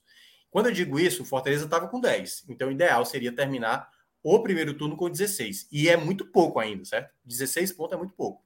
Porque você com 16, é, com 16 você vai ter que fazer na base de 28, 29 pontos no retorno para tentar chegar ali nos 45, pode ser um pouco menos, para garantir a sua permanência. Também pode ser um pouco mais, né? É bom, é bom destacar. Então, assim, para o Fortaleza, para fazer um, um, segundo turno muito bom, você precisa ir somando o ponto, que, o ponto que for. Só que os jogos do Fortaleza principais são nos confrontos diretos. O Fortaleza só conseguiu vencer o América Mineiro. Perdeu para o Ceará, perdeu para o Cuiabá, perdeu para o é, Curitiba, perdeu para o Havaí. Então, todos esses jogos de confronto direto eram um problema. Fortaleza tinha vencido o Flamengo e tinha vencido o próprio América Mineiro, que eu tinha relatado. Então, para essa partida, Clisma, era um jogo que eu considerava qualquer ponto válido. E me chamou a atenção um bom jogo do Fortaleza, certo? Não é que o Fortaleza prevaleceu em cima do Palmeiras, mas principalmente durante os primeiros 45 minutos, o Fortaleza foi melhor do que o Palmeiras. Então, esse é um ponto a destacar. No segundo tempo, foi um jogo mais igual, embora o Palmeiras tenha tido mais oportunidades. Nessa partida, de um, de um certo ponto, é, ela tinha algumas questões. Por exemplo, Lucas Lima não jogava, porque o Lucas Lima é do Palmeiras e não podia jogar por questão contratual. Ronald também não jogava porque estava suspenso. Capixaba também não podia jogar porque estava suspenso. Então ele voltava com o Crispim, ele colocava no meio de campo é, o Matheus Vargas para ser substituto do Lucas Lima, o que eu acho que foi. Eu entendi a ideia do Voivoda, mas ele é um jogador que não apresenta muita qualidade, né? O Vargas é um jogador que erra muito. É, mas a ideia eu achei interessante. E ele manteve dois volantes, Felipe, juntamente ali com o Zé Welles, juntamente com o trio de zaga, com uma novidade, Clisma. O Sebadios foi preterido, o Tite não perdeu essa titularidade e nem também a faixa de capitão voltou, ele colocou o Abraão, que jogou pelo lado direito. O Abraão mostra novamente que o Voivoda errou. Né? Eu acho que o único porém que a gente pode colocar, assim como do Voivoda, de maneira mais, mais ressaltada durante essa temporada, a gestão de elenco. Acontece, todo clube tem, você sabe muito bem, que tem jogadores que não estão rendendo, que não estão jogando bem. E às vezes o treinador fica insistindo né, nesse jogador que não joga bem. Não joga bem, não joga bem, não joga bem. E ele vai insistindo. E tem alguns jogadores que são mais jovens que o treinador acaba não utilizando. Ah, eu posso, o jogador pode sentir, o jogador não tem muita confiança. Mas, por exemplo, o próprio Hércules, que é um jogador jovem, ele ganhou titularidade no Fortaleza jogando futebol. Na prática, se você comparasse ali com o Zé Wellison, com o Felipe, realmente, talvez ele fosse mais abaixo. Mas na bola jogada, o Hércules estava jogando melhor do que Zé Wellison, jogando melhor do que, do que Felipe. E a mesma coisa vale para o Abraão. Se o Tite não estava jogando bem, o Abraão poderia ser essa peça utilizada. Tudo bem, o Abraão joga mais pelo lado direito, o Tite joga mais pelo lado esquerdo. Mas o Sebadios, que faz três, as três posições, e o Sebadios às vezes também acaba vacilando, é, poderia também ser utilizado para tirar o Tite. Né? O Tite vinha numa sequência de erros e tal. Mas ele não fez isso. Colocou o Abraão, né? tirou o Sebadios, mas continuou com o Tite ali como zagueiro. E a outra novidade que o Fortaleza também entrou em campo foi no gol. Marcelo Boeck, muito identificado com o torcedor, assim, identificado com a história do clube, e obviamente alguns torcedores gostam muito do Boeck, não vinha fazendo tão boas partidas como algum tempo atrás. E o Boeck, de uma certa maneira, é exatamente isso. Não dá para confiar o Boeck no médio e longo prazo. Dá para confiar o Boeck no curto prazo.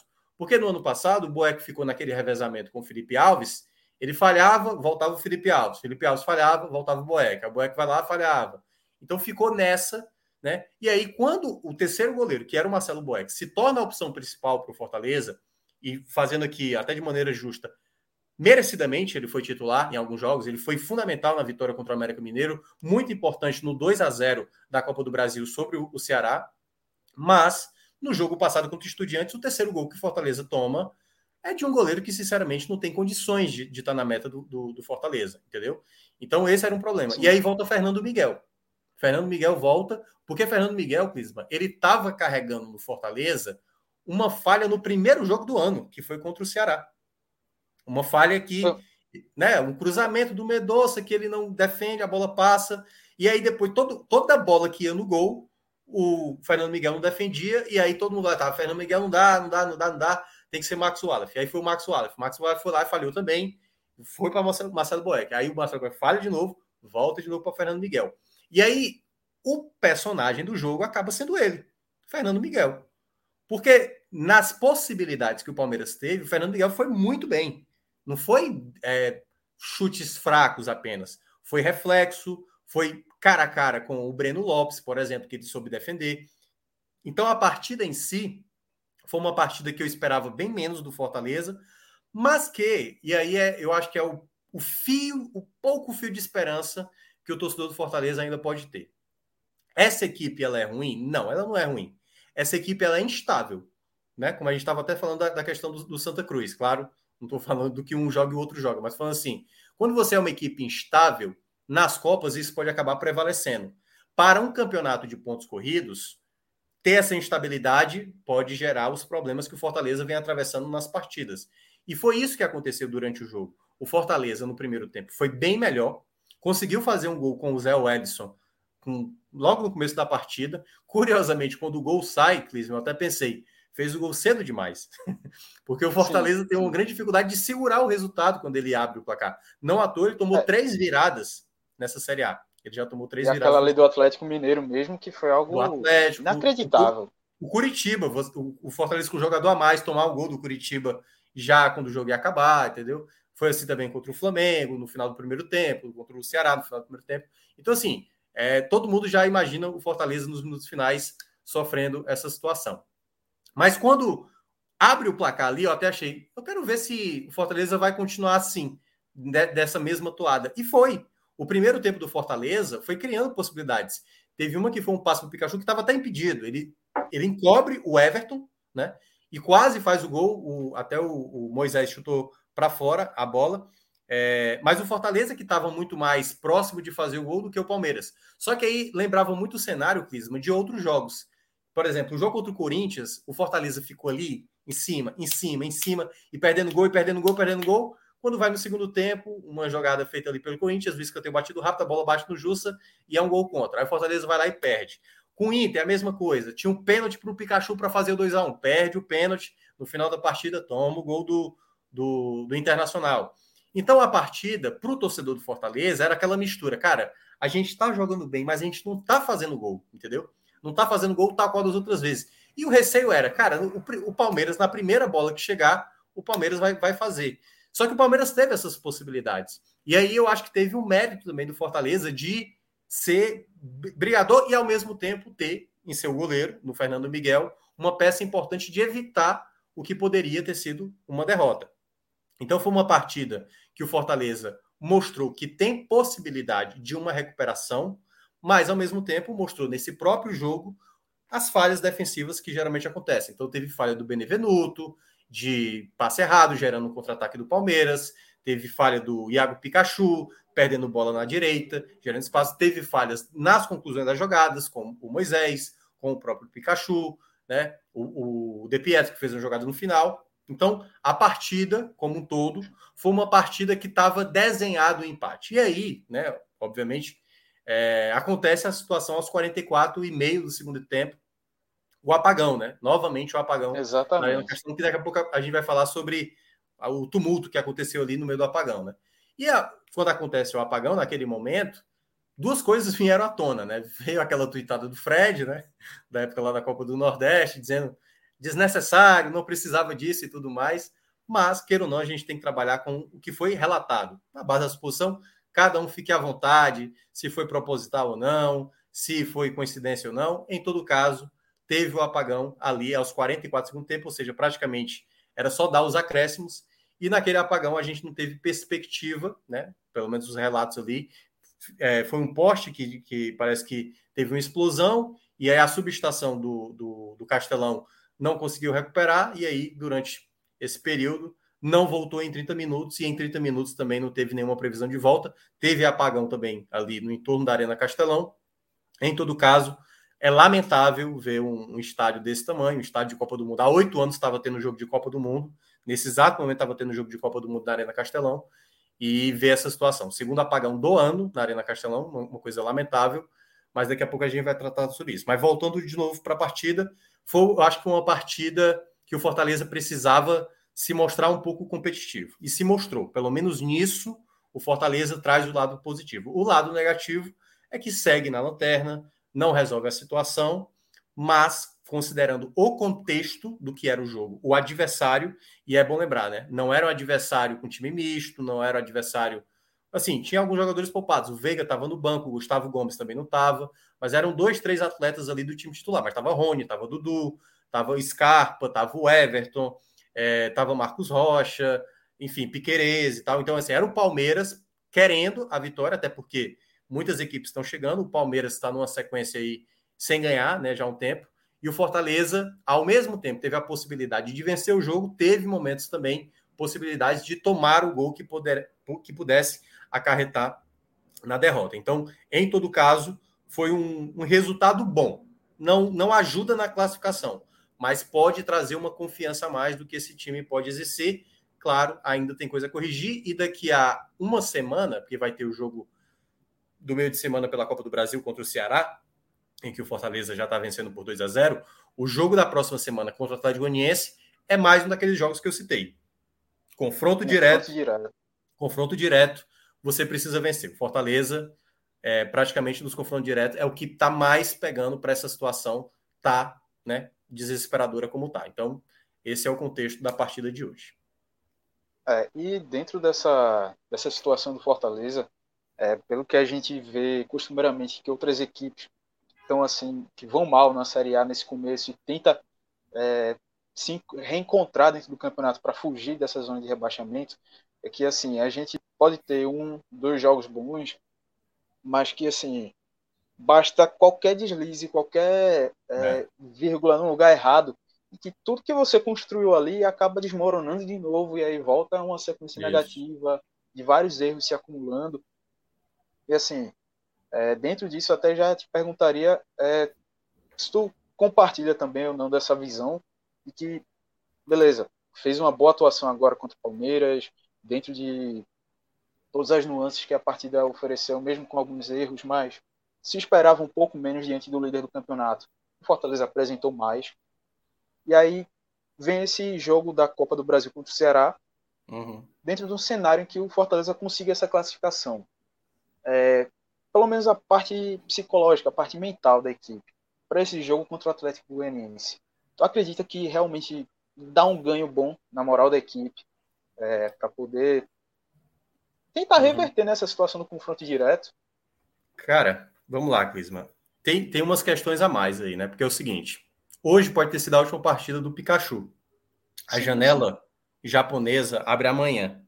Eu não sei se vai sair alguma coisa hoje, vai sair alguma coisa amanhã, essa semana, ou se só após o clássico, né? Até porque o Pikachu pode ainda jogar o clássico da quarta-feira. Mas tudo indica que Iago Pikachu está de saída. Vene Casagrande publicou, foi ele o primeiro a, a cravar, né? Que já estava tudo acertado entre o clube japonês e o Fortaleza. Então, possivelmente, a gente vai ter a saída do Iago Pikachu. É uma perda significativa, Cris. Praticamente você está tirando o seu jogador que dá mais assistências, que faz mais gols da temporada. Então, assim, substituir o Iago Pikachu não tem como. E aí, eu vi muita gente mencionando, com a saída do Pikachu, é o momento ideal, então, para fazer a mudança do esquema. Concordo, concordo de, de, uma certa forma. Até porque, se você for imaginar, até a ideia de, desse 3-5-2 que o Fortaleza jogava, o, o Crispim, por exemplo, que era um ala, né, que jogava no ano passado e que agora quem joga é o Capixaba, na verdade, eles estavam ali, eles, exerciam aquela função, mas o cara que funcionava melhor para fazer esse esquema funcionar era Iago Pikachu. Da maneira como ele fazia a recomposição, da maneira como ele passava para ajudar. Só que tem um outro detalhe também dessa mudança de um, se você mudar o esquema, que é o seguinte: e os jogadores que já estão habituados e já entendem esse esquema há mais de um ano, entendeu? Você vai mudar esse esquema? Será que vai dar certo? Por exemplo, hoje, por exemplo, eu gostei muito da partida do Abraão, porque o Abraão fez muito algo, fez algo muito parecido com o que o, o Tinga faz. Tinga que está aí há muito tempo de fora, que é exatamente o momento certo de passar, qualidade de passe, entendeu? Deu para ver que ele, ele, exer, ele exercia, ele exerce melhor do pouco tempo que ele jogou a função do que o Landázuri, por exemplo, que teve muito mais oportunidades do e que o Abraão. não encaixou nesse, nesse esquema. É, exatamente. Aí, aí, aí é que tá. Quando você vai mudar o esquema, você vai mudar para o 4-2-3-1, o 4-4-2, o 4-3-3. Esse formato vai exigir para o time uma, uma maneira diferente de jogar. E aí é que tá. Até o final de julho, o Fortaleza vai ter calendário completo. Copa do Brasil, depois jogo de Série A, jogo de Série A de novo, depois jogo de Série A até fechar o turno. Aí, se passar pela Copa do Brasil na quarta-feira, ele vai ter de novo jogo em julho, entendeu? Para depois ter jogo da Série A e aí, em 3 de agosto, isso se ele passar pela Copa do Brasil, se ele não passar, dia 27 de, de julho, ele já vai ter uma data livre. Mas se ele passar na Copa do Brasil, só no dia 3 de agosto é que o Voivoda vai ter uma semana para trabalhar. E é bom lembrar, também teve, ao mesmo tempo, uma pressão para cima do Voivoda. Por exemplo, se o Voivoda perde a classificação na quarta-feira, né, diante do Ceará, vai ter mais pressão ainda sobre o Voivoda. A diretoria vai escolher por isso? Eu acho muito difícil que isso vá acontecer eu sei, eu sei que tem muito torcedor que, tipo assim, cara, não dá, Voivoda não dá, não está conseguindo observar certas situações, e eu concordo, concordo, mas eu acho que é muito mais, deveria ser uma escolha de cobrança interna do que propriamente tirando o nome do Voivoda. O Voivoda é um grande nome no mercado. Aliás, você pode estar perdendo o Voivoda para fortalecer um adversário direto seu, numa briga da Série A. Né? Por exemplo, o Ceará, por exemplo. O Ceará está tá num risco grande lá com o Marquinhos Santos de perder o treinador. O próprio Santos, por exemplo, eu vi muito torcedor do Santos.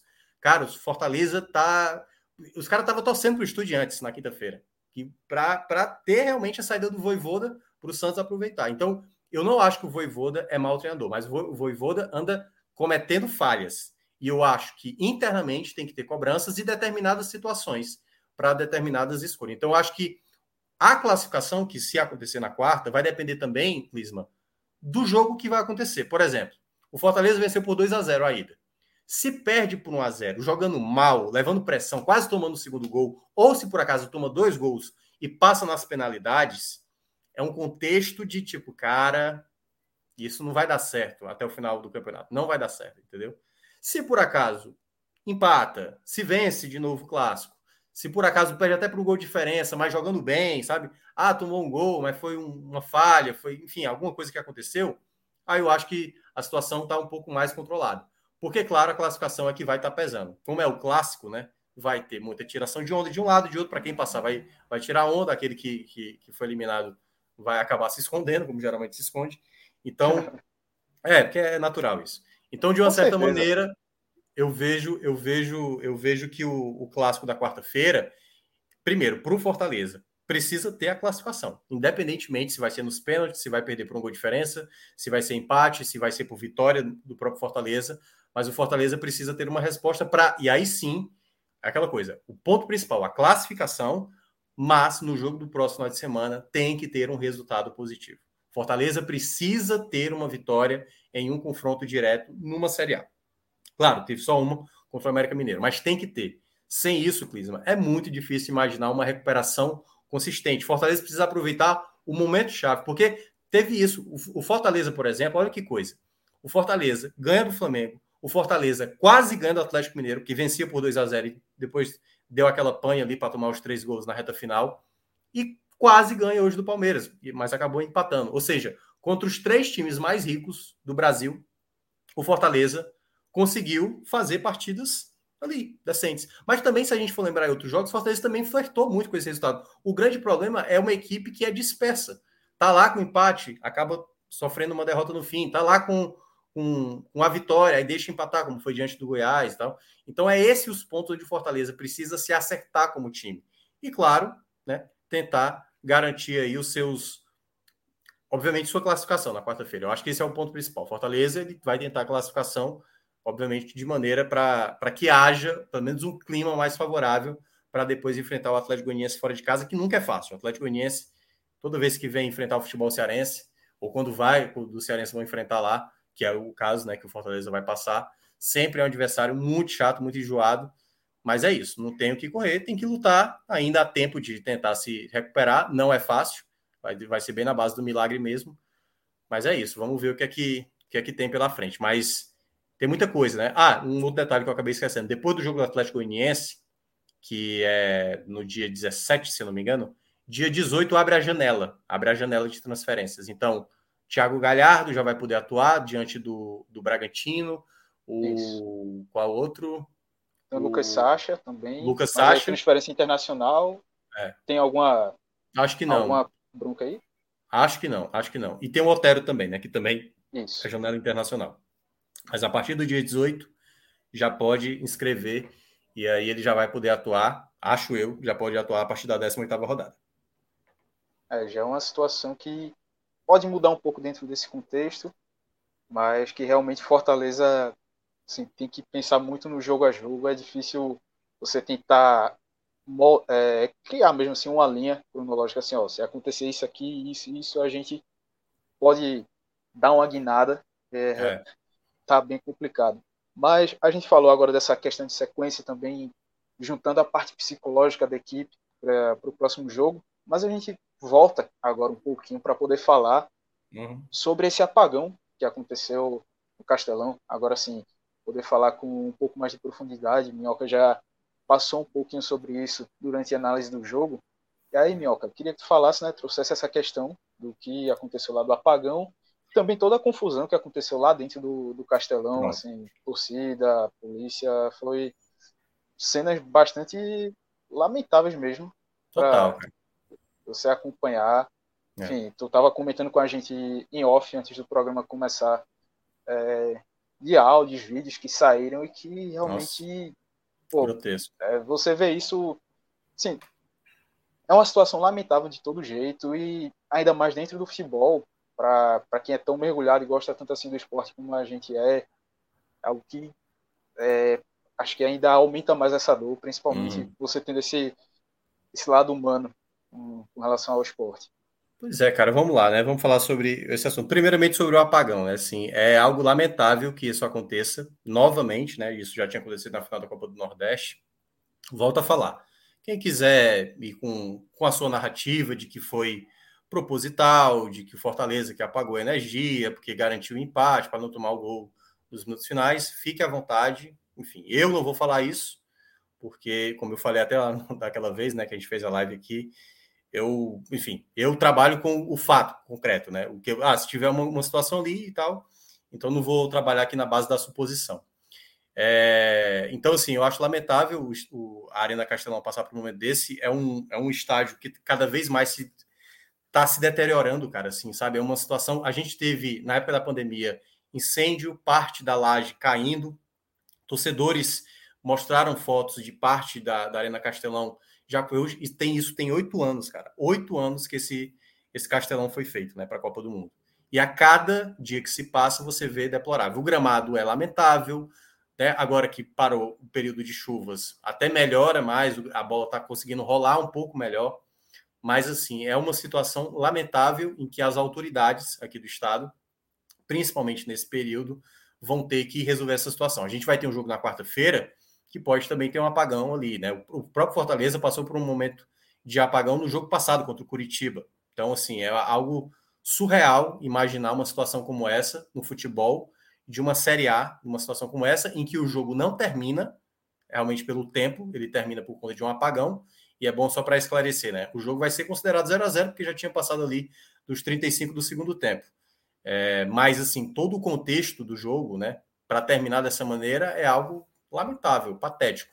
Então, que, que as autoridades consigam corrigir isso, porque é, é algo que atrapalha, atrapalha o espetáculo, o esporte, atrapalha tudo, né? E aí, claro, as pessoas que acham que aconteceu algo de bandeira proposital sempre vão colocar essa carta na mesa, porque o contexto ali e tudo mais vão achar que era uma coisa que estava desenhada para acontecer. Eu acho lamentável de todos os cenários, até mesmo nesse cenário que a pessoa considera que é algo proposital, entendeu? Se isso aconteceu, como alguns é, alegam, mais lamentável ainda, se isso aconteceu, né? Então, é, acho bem lamentável. E aí, para mim, vem um ponto mais sério da situação. Quando aconteceu o apagão, ficou muito bonito de ver ali a, as torcidas com os celulares, que acontece, né? Todo mundo lá com o celular e tal, então ficou muito legal, de ver. Só que chegou um determinado momento, acho que depois de uns 10 minutos de apagão, começou a ter uma correria lá na, na, no, no, na nas arquibancadas, porque estava tudo apagado, né? Os jogadores estavam em campo. E aí, cara, eu recebi alguns vídeos, claro, eu até conversei aqui com vocês em off, porque eu falei, cara, tem até aqui um conteúdo, mas eu acho que é muito pesado para mostrar, porque tem um relato na hora que começa uma briga, não sei se. E aí, assim, cara, tem várias possibilidades de ter acontecido. Pode ter sido uma briga entre pessoas, especificamente ali, sobre uma situação, pode ter acontecido uma briga de. Não acho que foi de polícia com torcida, não acho que foi de torcida do Palmeiras com torcida do Fortaleza, mas aparentemente aconteceu um incidente que várias pessoas, que alguns torcedores passaram a agredir uma pessoa lá. Não sei se o cara estava tentando assaltar, não sei se alguma coisa aconteceu. E aí, cara, os relatos são muito chocantes, muito chocantes. É uma mulher desesperada dizendo não façam, não façam isso com ele, é um ser humano, é um ser humano, porque Cara, aí eu acho que é o pior da nossa sociedade.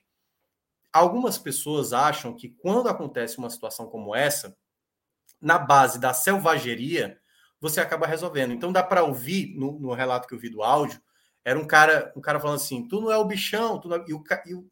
não dava para ver que a imagem estava escura, mas aparentemente muita gente agredindo esse cara no chão, entendeu? Então é por isso que muitas vezes quando a gente fala é, dessa discussão da violência, eu lembro, por exemplo, do caso do Will Smith no Oscar, que muita gente falou assim: o Smith fez a coisa certa, agredir, agredir. Essas pessoas que falaram esse tipo de coisa, que tem essa mentalidade que a violência é aquela coisa.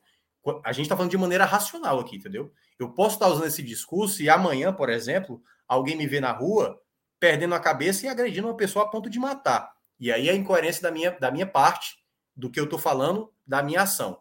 Mas qualquer ser, qualquer ser humano pode perder a cabeça para agredir. Agora, de maneira consciente, você incentivar uma violência, seja. E aí a gente não sabe o contexto do que aconteceu ali na Arena Castelão. Mas esse tipo de selvageria é o que mais afasta o torcedor. Então não é a primeira vez, infelizmente, e aí também não é só com Fortaleza, mas nos jogos do Fortaleza até acontece de uma maneira vez ou outra mais recorrente. Dos 25 mil que estavam na Arena Castelão ali, era um grupo de 20 pessoas que estava promovendo aquela barbaridade. E é uma coisa que deveria, obviamente, ser sempre combatida com. Claro, no meio do apagão, a situação ficou totalmente ali, não tinha, não tinha câmera, não tinha, não tinha nem como identificar, né? Até nas imagens que eu recebi, não dá nem para saber quem são as pessoas, se é uma pessoa alta, se é baixa, só dá para ver o gritaria, correria de todo mundo. Então, eu acho, eu acho que é, é o fundo do poço, como sociedade, a gente chegar é, para situações como essa. Eu, eu só espero realmente que a gente sempre consiga identificar qualquer tipo de torcedor que promove um tipo de selvageria dessa, porque se tiver uma pessoa que foi assaltada, que não sei o quê, que as, né, que, a, que obviamente as, os seguranças do estádio, que a polícia do estádio consiga prender a pessoa, porque a partir do momento que a população ela tem que tomar as rédeas para resolver essa situação, aí é a barbárie, cara, entendeu? Porque vai lá, o cara tá lá, ah, eu vi um cara assaltando, como é? O cara tinha uma camisa vinho. Aí o cara, eu tô passando, o cara era barbudo, aí o cara me vê, o cara vai lá e começa a me agredir. Aí Entendeu? Então, não é dessa maneira. Eu acho que é quanto mais a gente tiver um controle melhor e, obviamente, uma segurança melhor para tentar identificar essas pessoas que atrapalham o esporte, a sociedade de uma maneira geral, melhor. Eu acho que para a gente tentar, pelo menos, diminuir esses, esses incidentes que, infelizmente, a cada ano a gente vai vendo relatos. Esse ano a gente teve, claro, situações diferentes, mas a gente teve agressão de torcedores ao ônibus do Bahia, é, enfim, vários, vários casos que aconteceram, né? Então, torcedores que acabam se sentindo realmente muito escorados por conta dessa impunidade. Eu só espero realmente que é, não tenha acontecido nada grave pelos relatos que eu, que eu peguei, assim, é, bem por cima, porque também não deu para entrar com muito detalhe. Eu espero que, que pelo menos alguém possa ter sido, pelo menos, preso, enfim, para evitar de que volte ao estádio. Mas isso cada vez mais afasta o torcedor. Hoje, por exemplo, o torcedor do Fortaleza que foi ao estádio, que nem era tão numeroso assim, vendo uma situação como essa, o cara não tem a menor esperança de retornar, mesmo talvez a equipe jogando bem, entendeu? Porque o que está acontecendo, o cara sai de casa ou para ser assaltado, ou para talvez ser agredido, gás de pimenta, tem muita coisa que só afasta o torcedor do estádio. Então, eu entendo perfeitamente. E aí é onde entra também a, a responsabilidade dos clubes. Os clubes têm como combater isso? Eu acho que tem. Não é fácil. Até porque também a própria polícia, de uma maneira geral, para combater o crime, também não consegue resolver da noite para o dia. Mas cada vez mais, se, as, se a, a conscientização e, obviamente, o controle for maior, a gente acho que tem uma possibilidade de pelo menos coibir, né? Coibir e, no caso, tentar afastar as pessoas que não querem participar disso. Então, eu só tenho a lamentar pelos incidentes e lamento todo mundo que tenha, porque teve, cara, teve muitos relatos de pessoas idosas, crianças, sabe assim, ensanguentadas, chorando. Então, pô, caramba, tá, parece que estava tendo um, um, ataque, um ataque de, um, de uma gangue contra pessoas totalmente inocentes, né? Então, eu acho lamentável tudo isso. Infelizmente, aconteceu de novo. É extremamente triste tudo isso. E, pô, a cada ano que passa, cenas assim vão se tornando infelizmente, cada vez mais comuns no futebol e a, a falta de atitude do poder público, junto com os clubes, para coibir essas situações, como tu bem destacou, afasta o verdadeiro torcedor é. de lá da arquibancada, que é o lugar dele para poder estar tá acompanhando e apoiando seu clube. E aí, Minhoca, é, caso tu não tenha mais alguma coisa sobre essa questão do apagão para acrescentar, a gente já pode passar para os destaques? Vamos lá.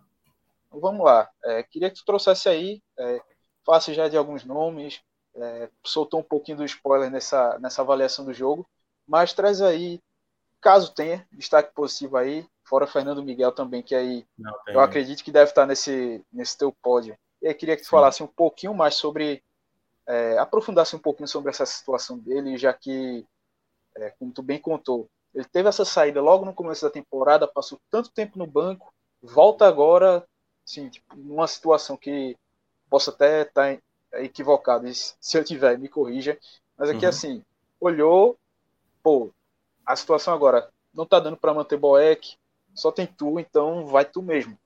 Assim, pelo menos acaba parecendo um pouquinho dessa visão. É, eu, e aí, assim, como, como eu estava dizendo, né? Se tem uma coisa que o Voivoda até agora não soube se mostrar como um grande treinador, foi um pouco na gestão de elenco. No ano passado, acontecia isso, né? Felipe Alves errava, aí ele colocou o Boeck, aí o Boeck falhava, aí colocava o Felipe Alves. Voltou a falhar, volta o Marcelo Boeck. Para um goleiro, cara, isso é muito segurança. Você que está aí em Pernambuco, você sabe que isso aconteceu no esporte, né? Aquele período do Maílson com. Qual era o outro goleiro? Que agora está me fugindo o nome. O Maílson falhava, o Maílson ia para o banco. Aí depois o outro falhava, o Maílson voltava para titularidade. Foi com o Luan Poli. Luan Poli, exatamente. E aí, nenhum dos goleiros tinha uma confiança, né? Mesmo cada um tendo uma certa dificuldade para uma situação, isso complica. Então, assim, eu acho que o Fortaleza cometeu um erro durante a temporada, e aí acho também por, por conta da comissão técnica, de renovar com o Marcelo Boeck. Marcelo Boeck não precisava mais mostrar nada no Fortaleza para ser o jogador que já foi com a camisa do Fortaleza, entendeu? E na temporada passada, assim, já era muito claro que não tinha condições nenhuma dele continuar como goleiro de uma Série A. Ele cometeu falhas grotescas na temporada passada. Nos dois jogos contra o Bahia, né, no último jogo contra o Bahia, em que ele vai socar a bola e ele soca o Gilberto dentro da área, um pênalti, nossa senhora, assim, totalmente maluco. É, enfim, assim, uma, enfim, várias partidas tenebrosas do Boeck. E o grande problema é porque o Boeck também ele tem uma idolatria, Clisma. Não de todos, assim, na verdade, até um tempo atrás, quando o Felipe Alves estava aqui, era quase como meio a meio, sabe? Tinha os, os, os fãs do, do, Marcelo Boeck e tinha os fãs do, do Felipe Alves. E tinha a galera tipo assim, gente, tem um goleiro que tá mal e o outro também não tá tão bem, né? E o Felipe Alves teve também problemas internos do Fortaleza. Então, acho que o primeiro erro foi esse: continuar com o Marcelo Boeck. Porque deveria, além de ter contratado um goleiro, teria que ter contratado um segundo, porque o Fortaleza afastou o Felipe Alves, no caso, emprestou para o Juventude. E, teoricamente, era para, tipo, Marcelo Boeck, obrigado, você vai estar trabalhando aqui com a gente, mas não, obviamente, mais como jogador. Você pode trabalhar aqui como preparador de goleiro, você pode trabalhar na parte administrativa. Talvez o Boeck não quisesse se aposentar, tudo bem, mas não deveria ter renovado com o Marcelo Boeck. Esse, pelo menos essa é a minha visão e acho que de alguns torcedores também. É, e aí deveria ter, ter, trazido um segundo goleiro. O Fortaleza só trouxe o Fernando Miguel. Aí o Fernando Miguel, logo de cara, falha no clássico. Nos outros jogos, nenhum jogo ele, ele conseguiu fazer defesas que desse uma certa confiança. E aí, cada chute que ia no gol, o torcedor ficava assim: tinha gol que o Fernando Miguel tomava, cara, que era gol que, assim, qualquer outro goleiro tomaria, entendeu? Só que era uma reima tão grande, tipo assim, olha, tá vendo? Lá vai. Não defende uma bola, não faz um milagre, como se fazer um milagre era uma coisa obrigatória, entendeu? Eu acho que todo goleiro tem que ser um bom goleiro. O Fernando Miguel, no começo, realmente ele não, não demonstrava tanta segurança. Mas ele não estava fazendo partidas tenebrosas. Aí ele sai, vem o Max Wallace, que aí era um goleiro que o Lucas já falava aqui diversas vezes, né? O Luca, que, só lembrando para audiência rotativa, o Luca não está aqui porque está adoentado, está com dengue, é, foi até no hospital hoje, mas já está se recuperando. O Luca mencionava sobre isso, ele falava o seguinte: o Max Wallace era para ter sido um jogador emprestado para outros clubes, como por exemplo o Lucas Perry lá no Náutico, né? Que está anos no São Paulo e não estava tendo oportunidade. O São Paulo empresta para ele ganhar uma casca, está jogando muito bem no Náutico, né? Tanto é que está sendo muito elogiado é, e está sendo até sondado para outros clubes. E é isso, o Fortaleza tinha que fazer isso com os goleiros. E aí se gerou o problema. O goleiro que chega não passa confiança, o segundo goleiro não tem muita experiência, e o terceiro goleiro, que é um goleiro muito identificado com a torcida, né, com parte da torcida, é um goleiro que já não vem rendendo há muito tempo, que no caso é o Marcelo Boeck.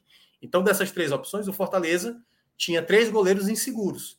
E aí foi tentando sempre amenizar a situação. Então, o Max foi titular. Aí o Max vai lá, falha contra o Inter, falha contra o Internacional, Aí o Max perde a titularidade. A chance agora é do Boeck. E aí eu lembro na época eu até falei assim: eu não colocaria o Boeck, eu voltaria já com o Fernando Miguel. Só que não quiseram, voltaram o Boeck, aí o Boeck fazendo uma partida ok, ok, não comprometia, aí faz uma grande partida contra o América Mineiro, faz uma boa partida contra o Ceará, mantém a titularidade, mas já se esperava que o jogo mais à frente fosse falhar. Aí vem Fernando Miguel e Fernando Miguel agora faz uma boa partida. Isso quer dizer que Fernando Miguel agora é o goleiro a, a terminar a temporada? Não acho. Não acho eu acho que o momento é dele, certo? Mas o Fortaleza, na minha avaliação, tem que ir atrás no mercado de um goleiro. tenta negociar Max Wallace, ou pode tentar negociar. Não sei se Marcelo Boeck, eu acho que Marcelo Boeck tem uma liderança dentro do grupo que talvez seja importante, mas eu tentaria fazer um empréstimo do Max Wallace para um outro clube, para um time de Série B, para um time de Série C, enfim, para você trazer um outro goleiro que possa ser titular do próximo ano. Até porque Fernando Miguel também não é jovem, né? Fernando Miguel já está numa idade mais avançada. Então, eu pensaria no médio e longo prazo já. Traria um goleiro, e aí, por exemplo, se o Fernando Miguel começar a falhar, como aconteceu no começo da temporada, sem passar muita segurança, aí você já vai ter um goleiro aqui. Então, acho que Fortaleza não pode se iludir com o excelente jogo que o Fernando Miguel fez hoje, certo? Excelente jogo, vai para mim como destaque principal do lado do Fortaleza, sem sombra de dúvida. Porque o outro jogador que eu vou citar é exatamente, de novo, falando da gestão de elenco do Voivoda, que é o Abraão. Cara, esse menino, ele jogava na base e ele já era o líder do, do elenco. Na Copa São Paulo, ele já se destacava até no, nos torneios sub-20 tudo, e tudo mais. E esse, esse tipo de liderança que ele tinha, dessa atitude que ele tinha, ele nunca tinha tido oportunidade. Por exemplo, Fortaleza venceu de 3 a 0 Vitória na Copa do Brasil. Né? Ótimo resultado. O Vitória ia conseguir reverter um jogo na Bahia, o Vitória com muitos problemas lá na, na Série C, dificilmente. Então ele deveria ter dado oportunidade para o Abraão começar aquela partida. Ele não deu, nem no Cearense, nem na Copa do Nordeste, entendeu? Então faltou dar mais minutagem. Aí agora tá, tá muito claro que o Abraão é um jogador relevante, muito mais relevante do que o Landázuri. Talvez mais relevante do que o Tite. Possivelmente relevante, talvez melhor até do que o Sebadios. Mas aí a gente vai ver ao longo dos jogos. Ele hoje, Clisma, ele bloqueou o chute. Teve uma das oportunidades que foi no final do primeiro tempo, que talvez ia ser um gol certo. A bola desvia nele e vai para fora. Outras bolas que talvez em direção ao gol e ele bloqueando, e ele tirando. Ele muito bem no jogo aéreo em alguns momentos. Claro, cometeu algumas falhas até no, no jogo é, que foi contra o Curitiba. Se eu não me engano, acho que foi o jogo contra o Curitiba, ele cometeu umas falhas. Mas é um zagueiro, um jovem zagueiro, que tem uma qualidade e que o Voivoda não estava enxergando, não estava dando oportunidade, espaço para esse garoto. Então acho que o Voivoda tem que começar a ver as peças que estão rendendo mais, sabe? E aí é que tá. E eu vou citar um outro caso, até porque esse até agora não jogou. O David, o David, que é o David da hora, né? Que era jogador do, do, do Vitória. Do Vitória. Que, é. O cara não ganhou um minuto sequer. E o Voivoda vai lá insistindo com, com o De Pietri, vai insistindo com o Torres. Sabe, esse garoto não ganhou oportunidade nem para entrar em campo e dizer assim, puta, o garoto realmente não joga bem não, entendeu? Mas não, sabe, nem para entrar, sentir o jogo, entendeu? Como é que esse garoto vai reagir a uma situação de, sabe, na hora que aparecer isso, que aparecer aquilo? E ele não jogava mal no Vitória, ele era instável, às vezes não jogava bem no Vitória. Mas, pô, não dá uma oportunidade para o garoto ó, jogar em nenhum momento, né? Assim também como houve um certo exagero, às vezes, das críticas em cima do De Pietro, que jogou muito mal, entrou muito mal contra o Atlético Mineiro. Mas não é que o De Pietri agora não. O De é péssimo, manda embora. Não, não acho. Tanto é que o De Pietri entra na partida e consegue fazer alguns bons jogos. Então, para mim, primeiramente, o Fernando Miguel, segundo o Abraão, e na terceira colocação, eu vou colocar a partida do Zé Wellison. Acho que ele foi, ele foi o Zé Wellison até agora nas partidas maiores contra Flamengo, contra Atlético Mineiro e novamente agora diante da equipe do, do, do Palmeiras ele mostrou que tem muita qualidade assim de recuperação no meio de campo. Eu acho que ele casou muito bem ali no meio de campo em boa parte das situações. Então, acho que para mim eles, esses foram os três destaques positivos. Já entrando no pódio negativo, né, da galera que não foi bem, cara, é... o primeiro nome que eu vou ficar é claro, né? Assim, acho que é o nome mais fácil de falar hoje, embora, e aí eu vou explicar um pouco por que eu acho que o Voivoda acertou na característica mas o grande problema é a, é a peça, entendeu? Sabe assim, você precisa de uma garrafa para colocar aqui para segurar a situação. Uma garrafa desse tamanho, pronto, a garrafa é desse tamanho. Só que a garrafa ela não é resistente. Se você botar um peso muito grande, a garrafa vai escorregar e tal, não vai segurar o peso, entendeu? Foi exatamente o que o Voivoda fez. O Voivoda escolheu a característica certa. Era o Matheus Vargas para jogar nesse jogo, certo? Das características que ele tinha. Ah, talvez o Hercules era, fosse melhor jogar, Minhoca? Talvez, talvez fosse. Mas o Vargas, quando ele esteve em campo, ele foi um cara que preencheu muito bem os espaços, que é aquela coisa que não entra nem na estatística. Sabe, o cara que preenche o espaço, o cara vai dar o passe, ele tá fechando uhum. o passe. Aí o time, por exemplo, o Palmeiras, no lugar de fazer aquela jogada, ele tem que voltar de novo para a defesa e tudo mais. E aí é onde entra o grande problema, por isso que ele vai entrar nesse pódio negativo como o primeiro. O Vargas, ele erra demais, cara, demais. É o jogador menos, que menos entende o que está acontecendo em campo. Erra passe, Na hora que ele recebe a bola, ele parece que ele tá jogando o Campeonato Cearense da primeira rodada contra o Pacajus, entendeu? Porque parece que ele não vai ser. Ninguém vai, vai chegar perto dele, pô, você tá enfrentando o Palmeiras, pô.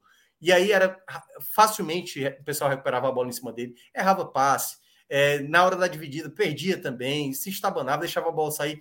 Então, assim, é um jogador muito errático, entendeu? Eu até brinquei aqui da, da, da outra vez, o Vargas, ele é o. Não tem um craque, né? O craque é o cara que antevê a jogada, né? O Neymar vai ser a bola, o Messi, o Cristiano Ronaldo. O cara é tão inteligente que ele pensou a jogada, antes de fazer a jogada espetacular que ele faz, ele já pensou isso dois segundos antes. Pô. A bola chega, ele já deu o chapéu, já, já fez o gol e tudo mais. O Vargas, ele tem a antecipação do erro, cara. É um. É um cara, é, é impressionante, cara. Ele tem. Na hora que a bola vai chegar no Vargas, eu falei, cara, como é que ele vai perder agora essa bola? E ele perde, cara. Ele perde. Não é exagero da minha parte. Assim, é o jogador mais irregular, é o jogador mais errático do Fortaleza. Taticamente, Sim. ele é muito importante, mas o Fortaleza já deveria estar pensando na, na janela que vai se abrir em tentar emprestar o Vargas, até porque está chegando o Otero. O Otero também, para mim, não passa muita confiança, mas o Vargas, meu Deus do céu, cara, perde muita bola. Perdeu bola que gerou contra-ataque e tudo mais. Então, para mim, ele foi um problema. O segundo nome que eu vou acabar listando, cara, eu vou ficar com o nome do ah, cara, é complicado falar o nome desse cara, mas eu vou ter que falar o nome do Pikachu. Eu senti o Pikachu um pouco abaixo, perdeu umas bolas no meio de campo que gerou uns contra-ataques do Palmeiras. Algumas bolas para frente ele, ele perdeu. Ele teve três chegadas no ataque em que ele acabou. Tudo bem, é o Everton, né? Goleiro de seleção brasileira. Mas não dá para perder chances assim, sabe? Assim ele, assim, ele perder uma, ok. Mas perder duas possibilidades, aí complica muito. Então, uma situação que eu considero muito complicado, assim, do, do próprio do próprio Pikachu na partida, que pode ter sido a despedida dele, né? Uma partida que realmente ele jogou bem abaixo, bem abaixo mesmo, assim, do, do que o, o Pikachu costuma jogar. E o terceiro nome que eu vou ficar, eu acho que eu vou ficar talvez com, com o Moisés. Eu acho que o Moisés não, não foi tão bem, não. Eu acho que tem. Claro, o Tite novamente não foi tão bem, mas o Tite pelo menos foi um pouco mais seguro nessa partida, sabe? O Tite ainda tem aquele problema de tá com a bola, demora para dar o passe, demora para dar um passe, aí quando vai dar o passe, dá o, o passe errado, entendeu? O Crispim, por exemplo, o Crispim estava meio mal, mas o Crispim, por exemplo, já teve um, uma bola parada melhor, sabe? Ainda o Capixaba deve seguir como titular, mas o Crispim, pelo menos, fez uma participação ali do ruim para o regular, nada muito bom. Mas eu acho que eu vou ficar no, no geral com o Moisés. O Moisés teve uma chance no primeiro tempo que ele consegue recuperar a bola, parte para o ataque, Claro, o Romarinho não estava na melhor condição, ele poderia dar o passe para o Romarinho, mas o Luan já estava chegando muito próximo do Romarinho. Acho que o Romarinho não, não, teria chegado naquela bola. Ele tentou finalizar e o Everton também acabou defendendo. Então, no geral, acho que vou ficar com esses três. Assim, o Moisés é um jogador muito importante. Acho até que a escolha do Voivoda foi certa, mesmo o Romarinho é, não sendo nenhum jogador decisivo. Eu acho que a, a, a escolha foi certa, até porque tem, tinha que pensar no jogo da quarta-feira. Então, um empate bom para o Fortaleza, considerando o adversário, mas ruim considerando a classificação. É, então, sim, a gente chega aqui ao fim dessa análise. Teria algum, alguma coisa mais a acrescentar, Minhoca? Cara, é, o pessoal tá falando que é Abraão e não Hércules. É, eu falei, talvez, é, o nome que eu tava querendo destacar positivamente era o Abraão, certo? Era o Abraão e não Hércules, só para deixar claro. É porque citou tanto os dois assim, uma hora é, outra. E, e os dois são com H, né? Os dois são é. ali de. Um é grego, o outro é, é na, ali do, da Bíblia e tal, tudo mais. Mas é isso, era o. é, é, aí no meio dessa comparação acabou confundindo um e outro, é, mas. Exatamente. Deu, deu para captar. É, e ainda tem o Moisés, então, né? Ou seja, é praticamente. É. o, o, passeio ali pela Bíblia foi grande. É, exatamente. Mas, mas então é isso, galera. É, queria agradecer a você que nos acompanhou aqui. É, quem também está desde o início da live aqui, a gente chegando em quase duas horas de programa. E agradecer também a presença aqui e o apoio também, principalmente de Thiago Minhoca, a gente fazendo essa parceria, essa tabelinha. Suado aqui. aqui hoje. Hoje, hoje foi, foi puxado. Hoje foi raça, hoje foi raça. Agradecer também aqui aos companheiros Danilo Melo e Marcelo Filho, que estão aqui na parte de produção dessa live. E agradecer mais uma vez a você que nos acompanhou, que está sempre aqui com a gente. É... Então, acho que amanhã, segunda-feira, a gente vai ter o Raiz. Raiz. Raiz que vem aí também muita coisa, raio-x do brasileiro, é, também vai, a gente vai tratar essa situação dos times cearenses na Série A, Série B também, enfim, tem muita coisa aí para ser tratada. Vai vir um programa daqueles, como o Celso costuma dizer, pocket. Com certeza. Esse é raiz de amanhã. Cinco horas então, de live amanhã. É, tranquilinho assim. É, possivelmente eu que vou estar na edição, não sei quem claro. vai estar na, é na direção comigo, mas esses programas longos sempre recai para mim e vamos embora. É a gente desenrola. Então, até amanhã, galera. Valeu. Grande abraço, até a próxima.